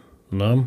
Ähm, die, die einfach nicht so viel ausgeben wollen oder auch können. Und ähm, macht ja auch Sinn. Also äh, vom, vom, also vom, vom Angebotsportfolio her macht das ja total Sinn, dass man dafür bei alle was anbietet. Und, äh, ja, aber es ist halt eben eine Einkommenssteigerung, ganz klar. Ne? Also Netflix hat auch deutlich den Gewinn gesteigert. Äh, was hatten sie gesagt? Äh, oh, es war sehr viel. Ich möchte jetzt keine falsche Zahl sagen, aber signifikant den Gewinn gesteigert und natürlich jetzt nicht nur deswegen, aber sie hatten gesagt, unter anderem auch durch, äh, Zitat, Effizienzsteigerungsmaßnahmen beim Programming, also äh, äh, bei, ja, bei den Plänen. Ne? So. Nee, nicht Programming, das war noch was anderes ja, sie haben wohl irgendwie ihre eigenen, also das, das Programming war auch noch äh, wohl, wohl gut gelaufen. Also sie hatten neue Abschlüsse, äh, weil Leute war, wohl scheinbar irgendwas gucken wollten, was es nur bei Netflix gab. Das ist das Programming, ne? Ähm, aber auch Effizienzsteigerungen bei, ich hatte das jetzt gerade durcheinander geworfen, äh, Effizienzsteigerungen bei den, bei den Tiers, bei den Abos. So. Und Effizienzsteigerung bedeutet da halt eben, ne, die Leute pressieren, mehr zu bezahlen oder halt eben durch die Werbung mehr zu verdienen. Ne? Das ist beides ja. eine Win-Win-Situation für Netflix. Es kann nur mehr Geld bringen. ja, ja, gut. Das ist unglaublich. Das ist genau das, was mich daran so ärgert. Ich weiß, dass es einfach nur eine Geldmaschine ist. Na gut, so, aber da haben wir uns schon genug drüber aufgeregt. Aber die Zahlen zu sehen war ganz schön und mal gucken, wie sich das jetzt weiterentwickelt. Wird ja dann bei uns jetzt auch entsprechend dann abgeschaltet. So, ähm, aktuell haben sie noch kein Datum gehabt. Ähm, ne, irgendwie, sie wollten mit UK und Kanada starten, aber die anderen Länder äh, sind auf jeden Fall angekündigt, dass es auch passiert. Na gut. So, dann kommen wir noch zur Gerüchteküche. Ähm, und haben da noch gerade ein paar, äh, ja, auch nicht unspannende Themen, wo wir mal gerade noch kurz durchgehen werden. Äh, einmal hier haben wir äh, Mark Gurman, natürlich wie immer Power On Newsletter bei Bloomberg, der allerdings im Prinzip nur eine kurze, kurze Randnotiz ist dieses Mal. Und zwar sagt er jetzt hier, dass es sich wohl zu bewahrheiten scheint, was er in der letzten Zeit schon gerüchtet hatte, nämlich dass es Anfang des Jahres jetzt hier noch Hardware geben wird. Ähm, und er terminiert das jetzt auf Ende März. Also äh, gehen wir davon aus, dass äh, iPad Pro, iPad Air, ähm, MacBook Air M3, äh, 13 und 15 Zoll äh, jetzt Ende März kommen sollen. Und äh, ja, demnach, was er gehört hat, soll wohl die Produktion da schon äh, in, in vollen Touren laufen für alle diese Produkte. Und in dem Sinne sollen die da jetzt alle anstehen. Ja. Ähm, dazu zu berichten hat er dann nur noch gehabt, äh, dass äh, er einmal ein kleines Detail zu den iPad Pros äh, weiß. Und zwar soll wohl bei denen äh, der Face ID, die Face ID Kamera jetzt in der Landschaftsorientierung sein. Wir erinnern uns, dass das iPad, ne, was ja als letztes das neue Design bekommen hat, als erstes seinen Kamerasensor in der Landschaftsorientierung hatte und das ja seine gewissen Vorteile hat, besonders wenn man das iPad immer in, äh, in einem Magic Keyboard äh, Folie oder sowas verwendet. Und äh, in dem Sinne, dass ein bisschen was schade war, dass das bei den iPad Pros nicht gekommen ist. Ich kann mich daran erinnern, darüber nachgedacht zu haben, weil ich habe das ja dann gekauft. Und ähm, ich weiß noch, dass ich mir gedacht habe, warum haben sie das nicht überall reingemacht? Ne? So, und tatsächlich scheinen sie das jetzt nachziehen zu wollen wenn das stimmt, was er hier gerüchtetechnisch sagt. Äh, und in der, in der Beta wurde auch berichtet, soll das jetzt drin zu sehen sein, dass äh, wohl scheinbar da jetzt die Texte geändert worden sind, dass äh, zum Anlernen von Face ID dann in die Landschaftsorientierung gedreht werden muss. Das wird ja immer nur in der Originalorientierung angelernt und unterstützt dann nachher auch die andere. Hm. Na gut. Ja, so, und äh, dann als letztes sagte er noch, ähm, dass es wohl neues Zubehör geben soll. Ähm, und äh, auch entsprechend erwähnt worden ist an der Stelle ähm, hier in der Mehrzahl Magic Keyboards, also mehrere ja, Keyboard-Komponenten scheint es wohl neu zu geben, wobei er nicht gesagt hat, was das sein soll konkret. Und Apple Pencils, auch in der Mehrzahl geschrieben. Und ähm, da scheint sich wohl tatsächlich auch ein Apple Pencil 3 anzukündigen. Das würde sich ja, wenn, dann auch mit dem iPad Pro zusammen äh, entsprechend natürlich Sinn machen. Und ähm, ja, dieser Apple Pencil der dritten Generation, der ist interessanterweise schon in Find My entdeckt worden, jetzt in der Beta. In der Beta scheint Apple da eine ganze Menge rausgerutscht zu sein. Ich glaube, das ist schon fast äh, wieder irgendjemandem passiert, der da an der falschen Stelle den falschen Knopf gedrückt hat, vermute ich mal. Weil das sind alles so eigentlich Internals, die normalerweise nicht in die Betas rausrutschen sollten. Und ähm, ja, in dem Sinne werden wir auch gleich übrigens noch sehen, kommen nämlich noch ein paar Sachen dazu.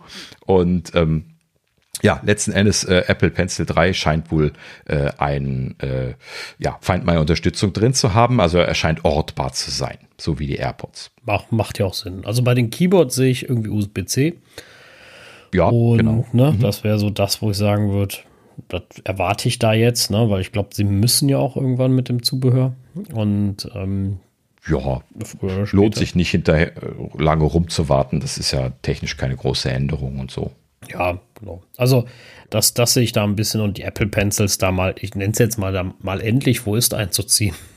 ist ja auch nicht verkehrt. Ja, richtig. Wobei leider noch nicht klar ist, ob da jetzt ein U1 drin sein wird. Ähm, bei den AirPods ist das ja auch so ein bisschen was ein Verlust, dass man die nicht, nicht rangen kann, wenn man die irgendwie so in der Sofaspalte verloren hat. Ne? Äh, ist dann schon aufwendig, die wiederzufinden durch Piepen. ähm, würde ich mir jetzt bei dem Pencil auch wünschen, wie bei fast allen Sachen. Ähm, aber ja, wurde noch nicht geklärt. Ne? Also äh, eventuell kein U1 drin. Muss man mal abwarten. Ja, gut. So, so viel zu Mark Görman und äh, dann machen wir gleich mit dem nächsten Thema weiter. Wie gesagt, jetzt äh, sind ja doch noch einige Sachen aus der Beta rausgefallen. Äh, etwas unerwartet, weil in der Vergangenheit ist das immer so, nächste Beta. ne? Einfach nur, weil so gar nichts rausgefallen ist und jetzt ja. ist irgendwie alles auf einmal drin gewesen. Bumm, da haben sie sich bestimmt vertan. Ne? Na gut, so, was ist drin gewesen? 9 to 5 Mac äh, berichtet hier an der Stelle, dass sie äh, LLM-Testcode entdeckt haben, der wohl in der Beta mit rausgefallen ist. So, da äh, ist es denn äh, Leuten da aufgefallen, dass ähm, in der Beta da ein privates äh, Framework von Apple mit ausgerollt worden ist, ähm, was also jetzt keine öffentliche Programmierschnittstelle hat, aber halt eben von Apple verwendet wird. Äh, und dieses heißt Siri Summarization? Also Siri Zusammenfassung übersetzt. Und ähm, ja, das scheint halt eben ein Framework zu sein, was wohl scheinbar für Siri in der Lage sein soll, irgendwelche Zusammenfassungen zu erzeugen. In welchem Kontext jetzt, wo auch immer. Ne? Aber wir hatten ja, wenn wir uns daran erinnern, mal davon gesprochen, auch in der Gerüchteküche letztlich, dass äh, äh, ja zum Beispiel in die iWork Suite da genau sowas reinkommen könnte. Ne? Das würde da jetzt natürlich passen, dass sie da dran arbeiten. So, aber ähm, was jetzt spannend ist an der Stelle ist, dass in diesem Framework nicht einfach dann nur hier äh, eine Implementierung drin ist. Nein, nein, das ist irgendwie ein, ein, ein äh, ja so, so ein richtiges Testsystem, wo mehrere Sachen gegeneinander getestet zu werden scheinen. So, wenn man, sie haben sich das da angeschaut und haben gesehen, dass da vier unterschiedliche LLM-Modelle verwendet äh, werden, über unterschiedliche Schnittstellen angesprochen und eingesetzt. So, und das ist natürlich jetzt interessant, weil erstens, äh, dort kommt äh, ChatGPT zum Einsatz. ja, das, das, ist schon mal, ja, so, ich habe so, ja. Ähm, also äh, what? da fangen wir schon mal mit an. Ne? So, ja, also die verwenden da die, die OpenAI-Schnittstelle und äh, ja, äh, kommunizieren halt eben mit dem ChatGPT, der wird da eingesetzt und ähm, Parallel dazu verwenden sie äh, Flan T5, habe ich jetzt ehrlich gesagt auch zum ersten Mal gehört, habe ich dann aber gegoogelt und gesehen, ah, okay, das ist von Google, einer von den LLMs. Ähm, kann man da wohl scheinbar auch als äh, API zugreifen. Ähm, so, und dann ist in dem Summarization Framework hier zweimal auch von Ajax GPT die Rede. Das ist ja dann Apples eigenes System. Und zwar einmal eine serverseitige Variante, wo also auch mit einer API gesprochen wird äh, und dann das Ergebnis zurückkommt. Und dann eine On-Device-Variante von Ajax GPT. ja, da haben wir doch tatsächlich die richtige Idee gehabt letzte Woche. Definitiv. Ne? Also ich glaube, das ist so ein bisschen, wahrscheinlich auch ein bisschen, um durchzutesten, ne? Was sind so die guten ja. Ergebnisse? Deswegen werden sie da auch Fremde äh, mit drinne haben.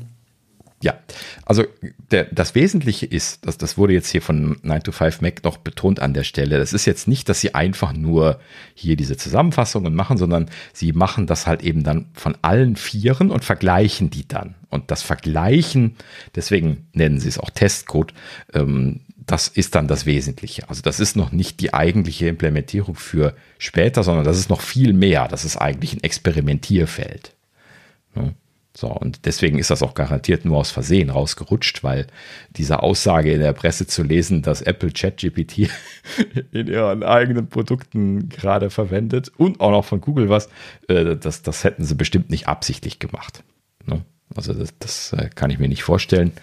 Und äh, dass sie da jetzt gerade noch am Überlegen sind, ob sie jetzt serverseitig oder on-device das Ajax einsetzen werden, wo sie halt eben wahrscheinlich unterschiedlich komplexe Varianten von dem LLM natürlich verwenden, ne, weil auf dem Server natürlich mehr Rechenleistung zur Verfügung steht. Da hatten wir ja drüber gesprochen. Und äh, ja, in diesem Sinne, da halt eben wahrscheinlich jetzt gerade evaluiert wird, ob das jetzt Sinn macht, das on-device zu machen, beziehungsweise dann auf den aktuellen Geräten on-device zu machen, denn wir hatten ja spekuliert, dass sie vielleicht äh, noch eine größere Neural Engine dann in der nächsten Generation haben könnten, ne, was dann nochmal einen Unterschied machen dürfte. Ne.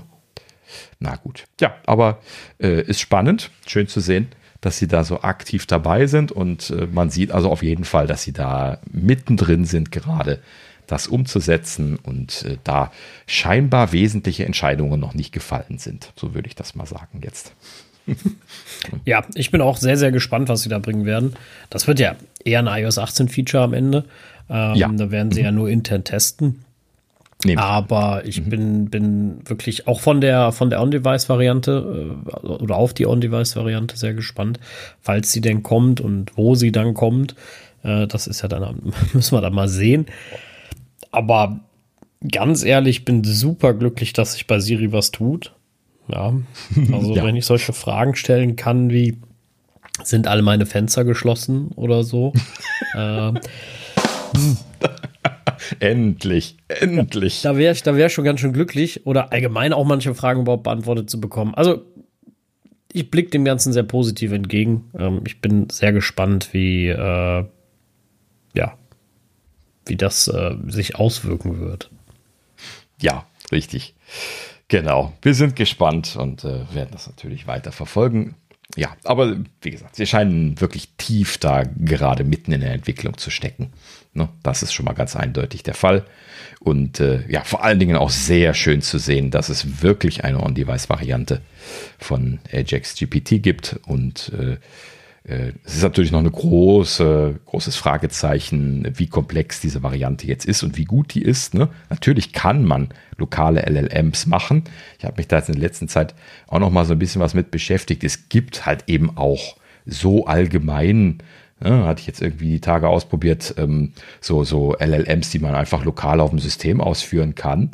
Ähm, aber die sind halt eben jetzt auch nicht so gigantisch groß. Ne? Also diese, dass das ein Large Language Model ist, heißt jetzt nicht, dass das ein komplexes Modell ist. Ne? Es gibt da jetzt noch komplexe und nicht so komplexe Varianten von. Und äh, ja, ist natürlich sehr stark abhängig davon, was Apple hier jetzt gerade verwendet und was sie quasi in Echtzeit auf dem Gerät ans Laufen bekommen. Und äh, das ist dann die große Frage, die da jetzt noch offen ist. Ne? Naja, aber es bleibt spannend. Ja.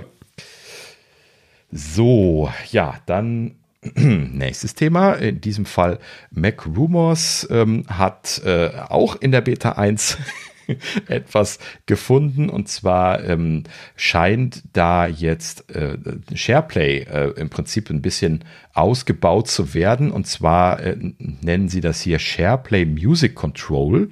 Und äh, dieses SharePlay Music Control ähm, ja, wurde auch eben, wie gesagt, in der Beta entdeckt und soll bisher ja nur äh, in der Musik-App quasi implementiert, also dass man dort ähm, ja quasi mit SharePlay da gemeinsam hören kann und jemand anderes zum Beispiel dann auch etwas starten kann und so. Und ähm, das soll jetzt auf den HomePod kommen und auf die Apple TVs kommen. Und das ist natürlich eine spannende Weiterentwicklung, weil das hatte irgendwie keiner so richtig auf dem Schirm, würde ich sagen. ja. Schön, dass das letzten Endes da jetzt passieren soll. Das Ganze soll natürlich genauso funktionieren, wie wir das jetzt schon in der Musik-App gesehen haben. Das heißt also, wenn man da äh, den entsprechenden Button drückt, kommt so ein QR-Code, den kann der andere dann scannen, wird dann freigegeben und äh, ja, kann dann entsprechend dort dann teilnehmen. So, und äh, da wurde nochmal betont an der Stelle, dass ähm, äh, ja, der primäre Nutzer, also derjenige, der das startet, ähm, dann immer noch mal individuell bestätigen muss. Ne? Also da kann jetzt nicht einfach jemand irgendwie drauf creepen, weil jemand anderes dem äh, da irgendwie ein Foto von dem QR-Code geschickt hat oder sowas, sondern das muss dann eben dann vom Nutzer nochmal freigegeben werden. Und äh, ja, wenn freigegeben, dann bekommt man eben die Möglichkeit, äh, das Abspielen zu beeinflussen. Das heißt, man kann auch Pause machen, zurückspulen, weiterspulen, also den nächsten Song und so weiter, ähm, aber auch äh, die Wiedergabeliste dann beeinflussen und so weiter. Ja, schöne Sache. Äh, ist ja immer löblich, wenn sie solche Sachen ausbauen. Definitiv, ja. Na gut. So, ja, dann äh, zweites Thema von MacRumors dann auch nochmal an der Stelle. Auch aus der Beta gefallen, wie gesagt, ähm, ist noch eine Referenz. Ja, das, das was ja die äh, die, die Nachrichtenschreiber alle gerne machen, wenn eine Beta rausfällt oder auch, auch die Softwareentwickler im Allgemeinen, das ist einfach ein, ein Grab auf die Strings zu machen, ähm, also sich die quasi äh, aus den, aus den äh, Binaries von dem Betriebssystem da letzten Endes die Strings rauszuziehen und danach zu filtern, ob sie da irgendwelche spannenden Sachen rausziehen können. Ja, und jetzt hier in der Beta 1 ist da interessanterweise eine Referenz auf ein uns bisher bekanntes Betriebssystem von Apple äh, das erste Mal aufgetaucht. Und zwar äh, wird auch hier in einer Liste von Betriebssystemnamen plötzlich Home OS erwähnt. Das ist ja mal was ganz Neues. Habe ich ja noch nie von gehört. Ja, das, das kam ja schon öfters mal auf und es hat mich auch gewundert, dass das jetzt in Anführungsstrichen wieder aufkommt. Äh, sie scheinen ja, ja eindeutig äh, dran zu arbeiten oder irgendwelche Identifier ändern zu wollen. Äh, ja, oder Namings genau. ändern zu wollen. Das kann ja auch sein. Ähm, aber vielleicht in dem Zusammenhang mit, ähm, ja, Siri 2.0 will ich jetzt mal sagen, äh, macht vielleicht eine HomeOS auch, äh, auch Sinn. Also es ist ja auch etwas, was ich mir wünsche von einem Smart Home, dass es sich was merken kann. Also merken im Sinne von, ey, äh, ich mache die Tür auf äh, und die Lichter waren so an, ich mache die zu, die bleiben, kommen wieder so und also sie gehen wieder so an, wie sie vorher waren. Äh, also hm. so Sachen, wo man, wo man einfach Dinge, ja, sich zwischen speichern kann. Das ist ja auch was, was ich mir in der Zukunft wünsche. Meinst du, dafür brauchen sie ein Betriebssystem? Nein, sie haben ich hätte jetzt einfach äh, HomeKit V3 gemacht. Ja, ja, im Grunde reicht, also im Grunde geht das auch, klar, keine Frage. Ich, ja, bei, bei HomeKit weiß ich immer nicht. Ne? Also da ist auch irgendwie nicht alles hundertprozentig offen. Ne? Also ich äh, weiß nicht, ob diese, das habe ich mal vergessen nachzugucken, ob diese Aufnahme-API für Apples ähm, wie heißt das denn, für die Videos, die, die in HomeKit gespeichert, Secure Video, ob die mhm. verfügbar ist, also ob da, da auch Fremdanbieter drauf zugreifen können, weil sehen tue ich sie bisher nur in der äh, Home-App, die vergangenen auch, ja. ne? also nicht in Drittanbieter-Apps. Äh, was mich ein bisschen wundert, entweder das keiner implementiert, weil die UI auch bei Apple echt scheiße ist dazu, das muss man ganz klar sagen. Also diese ja. Timeline da unten ist total buggy. Äh, das scheint auch keiner zu benutzen, ernsthaft. Aber äh, zurück zum Punkt. Äh, natürlich können sie das mit HomeKit 3 äh, V3 auch theoretisch machen, aber sie wollen ja, also man vermutet ja schon seit längerem, dass sie da an, an, an, an, einem, einem HomePod mit Display arbeiten. Das ist ja so das, was mhm, genau. äh, Alexa bzw. Amazon auch anbietet und äh, was dann natürlich potenziell auch was für sie sein kann. Ja, genau das war jetzt auch das, was äh, McRumors da dann äh, weiter orakelt hat. Ähm, ne, sie hatten da an der Stelle nochmal geschrieben, dass ja äh, die, die HomePods bis äh, Version 13.3 von HomePod äh, Software ähm, äh, eine iOS-Basis gehabt haben und dann mit 13.4 auf äh, tvOS umgestellt worden sind was bei denen jetzt kein großes Drama gewesen ist, weil das ja sowieso nur ein Siri-Frontend gewesen ist. Ne? Also da haben sie ja nicht viel äh, Exposition des Betriebssystems gehabt, deswegen konnten sie das einfach so austauschen. Aber es wurde ja damals schon immer gerüchtet, dass sie das getan hätten, weil sie halt eben an Hybridgeräten arbeiten, die letzten Endes eben tvOS und HomePod Software zusammenbringen, namentlich das äh, Display, äh, äh, der, der Display HomePod. Ne? Und äh, es gab ja noch an, ein bisschen was andere Gerüchte, dass auch Apple TV-Varianten da wohl zur Diskussion waren. Und äh, ja, das würde sich natürlich tatsächlich anbieten, dass sie das so in irgendeiner Art und Weise dann zusammenführen, wenn sie da äh, jetzt irgendwie keine zu starke Segmentierung machen wollen, gerade wenn es dann so hybride Systeme geben sollte, dann macht das natürlich voll Sinn. Ähm, ja, würde ich aber für den Moment nur mal so als eine Hypothese hinstellen, ähm, denn äh, die andere Geschichte, ne? du hast auch gleich gedacht hier äh, HomeKit, ne? habe ich auch als erstes gedacht, als ich den, den Namen gelesen habe. Also ich würde nicht ausschließen, dass sie da tatsächlich noch irgendwie ein System bauen, was ähm, jetzt speziell, ja, so wie du das eben gesagt hast, ne? so ein Betriebssystem in Airquotes für, für diese Systeme ist. Ne? Dass sie da halt eben einfach irgendwie nochmal ein bisschen mehr machen. Da, bei HomeKit kann man ja wirklich noch mehrere Schippen ne, Gas geben, also Kohle draufwerfen. Das, ne, also da, da, ist ja auch noch viel Potenzial. Ne, und ja, kann man auch erwarten, dass es damit zu tun hat. ja, Bin gespannt, was sich, was sich bewahrheiten wird. Mhm. Ja, gut, das bin ich, bin ich am Ende immer. Das ist ja immer so ein bisschen äh, ja spannend, was sie da machen und äh, was da kommen wird. Aber ich, äh, da muss irgendwie jetzt mal was kommen. Also ich habe so das Gefühl, da ist schon länger was im Verzug und so langsam muss da mal was rauskommen. Also irgendwie. Ja, es, es, hat sich einfach erstaunlich wenig getan in dem Bereich, ne? Ist mir aufgefallen. Also klar, ich, ich kann schon so ein bisschen spekulieren, warum da nicht viel passiert ist, weil die haben sich so ein bisschen aufgerieben da drin, HomeKit quasi in den, in den Standard zu überführen und das alles da irgendwie äh, integriert zu bekommen und dann jetzt hier seamlessly integrated zu bekommen und so weiter. Und äh, das hat wahrscheinlich alles was gedauert. Ähm, ja, aber prinzipiell ist halt eben da schon noch sehr viel Potenzial, gerade für ordentliche Automatisierungen, ne, wie du schon ja. immer wieder mal gesagt hast. Ja, finde ich, genau. Ne? Vollkommen richtig. Also da ordentlich. Ich finde auch immer noch, also vielleicht ist das auch nur für mich nichts. Das kann ja immer sein. Ähm, aber ich finde auch immer noch, die, die, die UI, um diese, diese ganzen Sachen zu bauen, ist irgendwie nicht das Gelbe vorbei. Also. Äh, ja, ja, das ist einfach nur so ein schnell hingerotztes Ding, was äh, ich finde die auch nicht gut. Also auch, auch die neu geschriebene äh, Home-App finde ich nicht toll.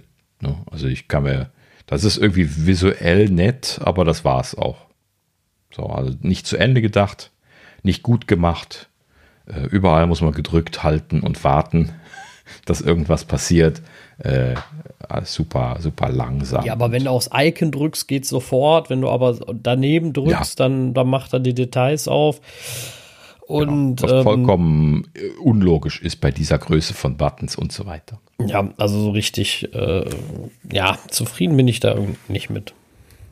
Mhm. Ja, genau. Na gut. Ja, dann sind wir damit auch durch. Ähm, damit sind wir durch die Gerüchteküche durch. Dann äh, haben wir äh, natürlich noch Updates. Äh, da haben wir allerdings eben schon so weit drüber gesprochen, denn äh, ne, Thema äh, äh iOS 17.4 äh, ist jetzt quasi die ganze Folge gewesen. Ähm, eine Kleinigkeit gibt es noch zu erwähnen und dann sind wir durch. Und zwar ähm, hat interessanterweise äh, haben die AirPods Pro der ersten Generation äh, letzte Woche ein Firmware-Update gekriegt. Ähm, und zwar äh, die sind noch auf der Version 5.x gewesen und die sind jetzt auch auf 6 gegangen und äh, sind damit ähm, jetzt auf äh, ja, 6.0 heißt das, was die jetzt gekriegt haben. Und der genaue Identifier bei Apple ist äh, hier 6A321 an der Stelle. Was interessanterweise äh, niedriger ist als die äh, Firmware von den Pro 2. Die sind nämlich schon bei 6.1 irgendwas. So, also da haben sie wohl scheinbar jetzt irgendwie äh, beide nicht auf derselben Firmware-Version. In der Vergangenheit war das ja so, dass die alle dieselbe gekriegt haben. Was auch immer sie da jetzt gerade tun. Aber irgendwas Separiertes haben sie gemacht. Ähm, wohlgemerkt, die Pro 2 hatten ja dann irgendwie vor 14 Tagen oder sowas dieses Update gekriegt. Aber das scheint das hier noch nicht zu sein, weil das ja eine, das ist 6.1 und das andere 6.0 quasi. Naja, gut, was auch immer. Ähm, Apple veröffentlicht ja wie immer keine, keine Infos dazu. Ich äh, habe ja noch nichts herausgefunden, was sich geändert hat. Habe die ja aktiv im Einsatz. Aber ja, wie gesagt, sie sagen es ja nicht. Sie schon mal nichts machen. mit uns. nee, genau. Ja, manchmal hätte ich ja schon gerne irgendwie so ein bisschen was, eine Ahnung, was sie mir da gerade aktualisiert haben. Ne? Äh, das schon ja, nicht gut. Absolut. Also ich würde das auch manchmal gerne wissen, aber ja, Apple ist da aus welchen Gründen auch immer nicht besonders kommunikativ und äh, mhm, richtig. Naja, was wollen wir machen? Ist halt eben so. Leider. Also bei manchen muss man, muss man jetzt auch mal sagen, bei manchen äh, sind sie ja kommunikativ. Also wir hatten ja auch AirPod Firmwares, äh, also gerade jetzt hier die letzte für die Pro 2 ähm, oder vorletzte, wo diese großen Feature-Verbesserungen kamen, äh, was, was den Switch angeht, ne, zwischen den Geräten, was auch Teil der Betriebssysteme natürlich war. Äh, da haben sie ja schon äh, kommuniziert. Ist übrigens mhm. was, wo ich immer noch unglaublich begeistert von bin. Ja, sehr schön. Ja, du scheinst es echt viel zu benutzen. Ne? Ich, ich switch ja gar nicht so oft, deswegen merke ich das einfach gar nicht. das ist ähm, so. Ja, ich benutze das extrem viel. Also ähm, ich benutze das halt sehr, sehr viel auf der Arbeit. Dann bin ich irgendwie am iPhone oder sowas. Dann, ähm, ähm, ähm dann, dann mache ich aber Play auf Mac und, und wieder zurück. Also das klappt genau so, wie sie das vor den Jahren versprochen haben. Total großartig, super schnell und ich bin absolut begeistert. Also ich benutze das wirklich sehr, sehr, sehr, sehr viel. Ne? Ähm, irgendwie da ruft mich einer an, dann nehme ich an, dann springen die AirPods darüber. Der, irgendwie scheinen sie da auch eine Priorität mitzugeben, weil wenn ich dann Play drücke auf meinem Mac, ne, springen sie nicht zurück. Ähm, da, das, das scheinen sie irgendwie zu verstehen, dass der Anruf in Anführungsstrichen wichtiger ist. Und also, aber wenn du auflegst, gehst auf den Mac, drückst Play, dann geht der rüber. Der, total geil. Wirklich, absolut großartig. Ne? Nur bei dem Apple TV geht es nicht, aber ich wette mit Absicht. Ich wette, dass es äh, ist Absicht, dass der sich nicht automatisch koppelt, weil sie zeigen es immer an, du musst ja dann auch noch einmal drücken, dann bist du mit dem Apple TV verbunden. Aber ich glaube, das ist Absicht. Hm. Ja, kann sein. Vielleicht ist das einfach zur Vermeidung von Fehlkopplungen. Ja, ist ja jetzt ein Gerät, was schwerer zu kontrollieren ist als den Mac, den man vor sich hat oder das iPhone, was neben einem liegt. Ne? Ja, könnte auch auf der, ne, quasi einfach auf der Rückseite der Wand, wo ich gerade dran sitze, sein, genauso wie das bei mir jetzt hier zum Beispiel der Fall ist. ja, also ich, ich weiß es nicht, vielleicht auch einfach, wenn einer am, am Apple TV guckt, ne, dass man dann äh, ähm, nicht irgendwie da jetzt in Probleme kommt oder so. Das kann ich mir auch vorstellen. Ja, ähm, das ist tatsächlich das übrigens ist ganz schön nervig. Ich, ich habe nämlich hier so ein, äh, äh ein ich habe ja hier äh, Lautsprecher bei mir im Arbeitszimmer stehen und so ein äh, ähm, Verstärker dafür, der, wo die dranhängen und der hat äh, eine Bluetooth-Einheit drin. Und äh, irgendwann habe ich mal äh, den Receiver, den Audio-Receiver, den, also AV-Receiver, den ich im Wohnzimmer stehen habe, habe ich mal, der hat so ein, so ein Bluetooth-Out-Feature, wo man dann quasi ne, da via Bluetooth das Audio rauslassen kann und dann woanders wiedergeben. Das hat er tatsächlich, habe ich mal, mal konfiguriert. Und ähm, seitdem, wenn ich hier meinen, meinen lokalen Receiver auf Bluetooth anhabe, dann äh, connectet sich dann, wenn hinten jemand den AV-Receiver anmacht, connectet sich dann immer das bei mir hier drauf und ich höre dann zusätzlich zu den Lautsprechern, die im, im Wohnzimmer laufen, dann hier auch immer noch den AV-Receiver-Ton. Muss ich immer schmunzeln und wieder wegschalten, dass das immer noch, immer noch funktioniert nach dreiviertel Jahr oder wann ich das mal ausprobiert habe. Und äh, verwende ich natürlich nicht standardmäßig. Ähm, ja, aber schön zu sehen. Also das, ne, das, das, es weiß halt eben einfach nicht, wie weit das weg ist. Das ist äh, Luftlinie ja nur drei Meter oder was. ja, aber sowas kann ja auch in der Tat ein bisschen, also in Anführungsstrichen äh, so ein bisschen zum Problem werden. Ne? Also äh, diese, diese ganze Bluetooth, ich verbinde mich automatisch mit etwas, wo ich irgendwann mal verbunden mit war und mache einfach weiter. Ähm, also potenziell zum Problem werden. Wir hatten das jetzt auf jo, der Arbeit, klar. da haben wir so Bluetooth-Lautsprecher ne, in, in, in manchen Konferenzräumen. Und mhm. ähm, da war jemand im Call und ich habe dann nur rumgespielt mit dem Ding, weil ich benutze den nie. Und dann habe ich den irgendwie aus Versehen angemacht und konnte dann von dem anderen das, das Gespräch mithören. Ja, ne? genau. So, das mhm. äh, ist natürlich scheiße. Also ja. äh, ist jetzt firmenintern, ne? also halb so wild nenne ich es jetzt mal. Ne?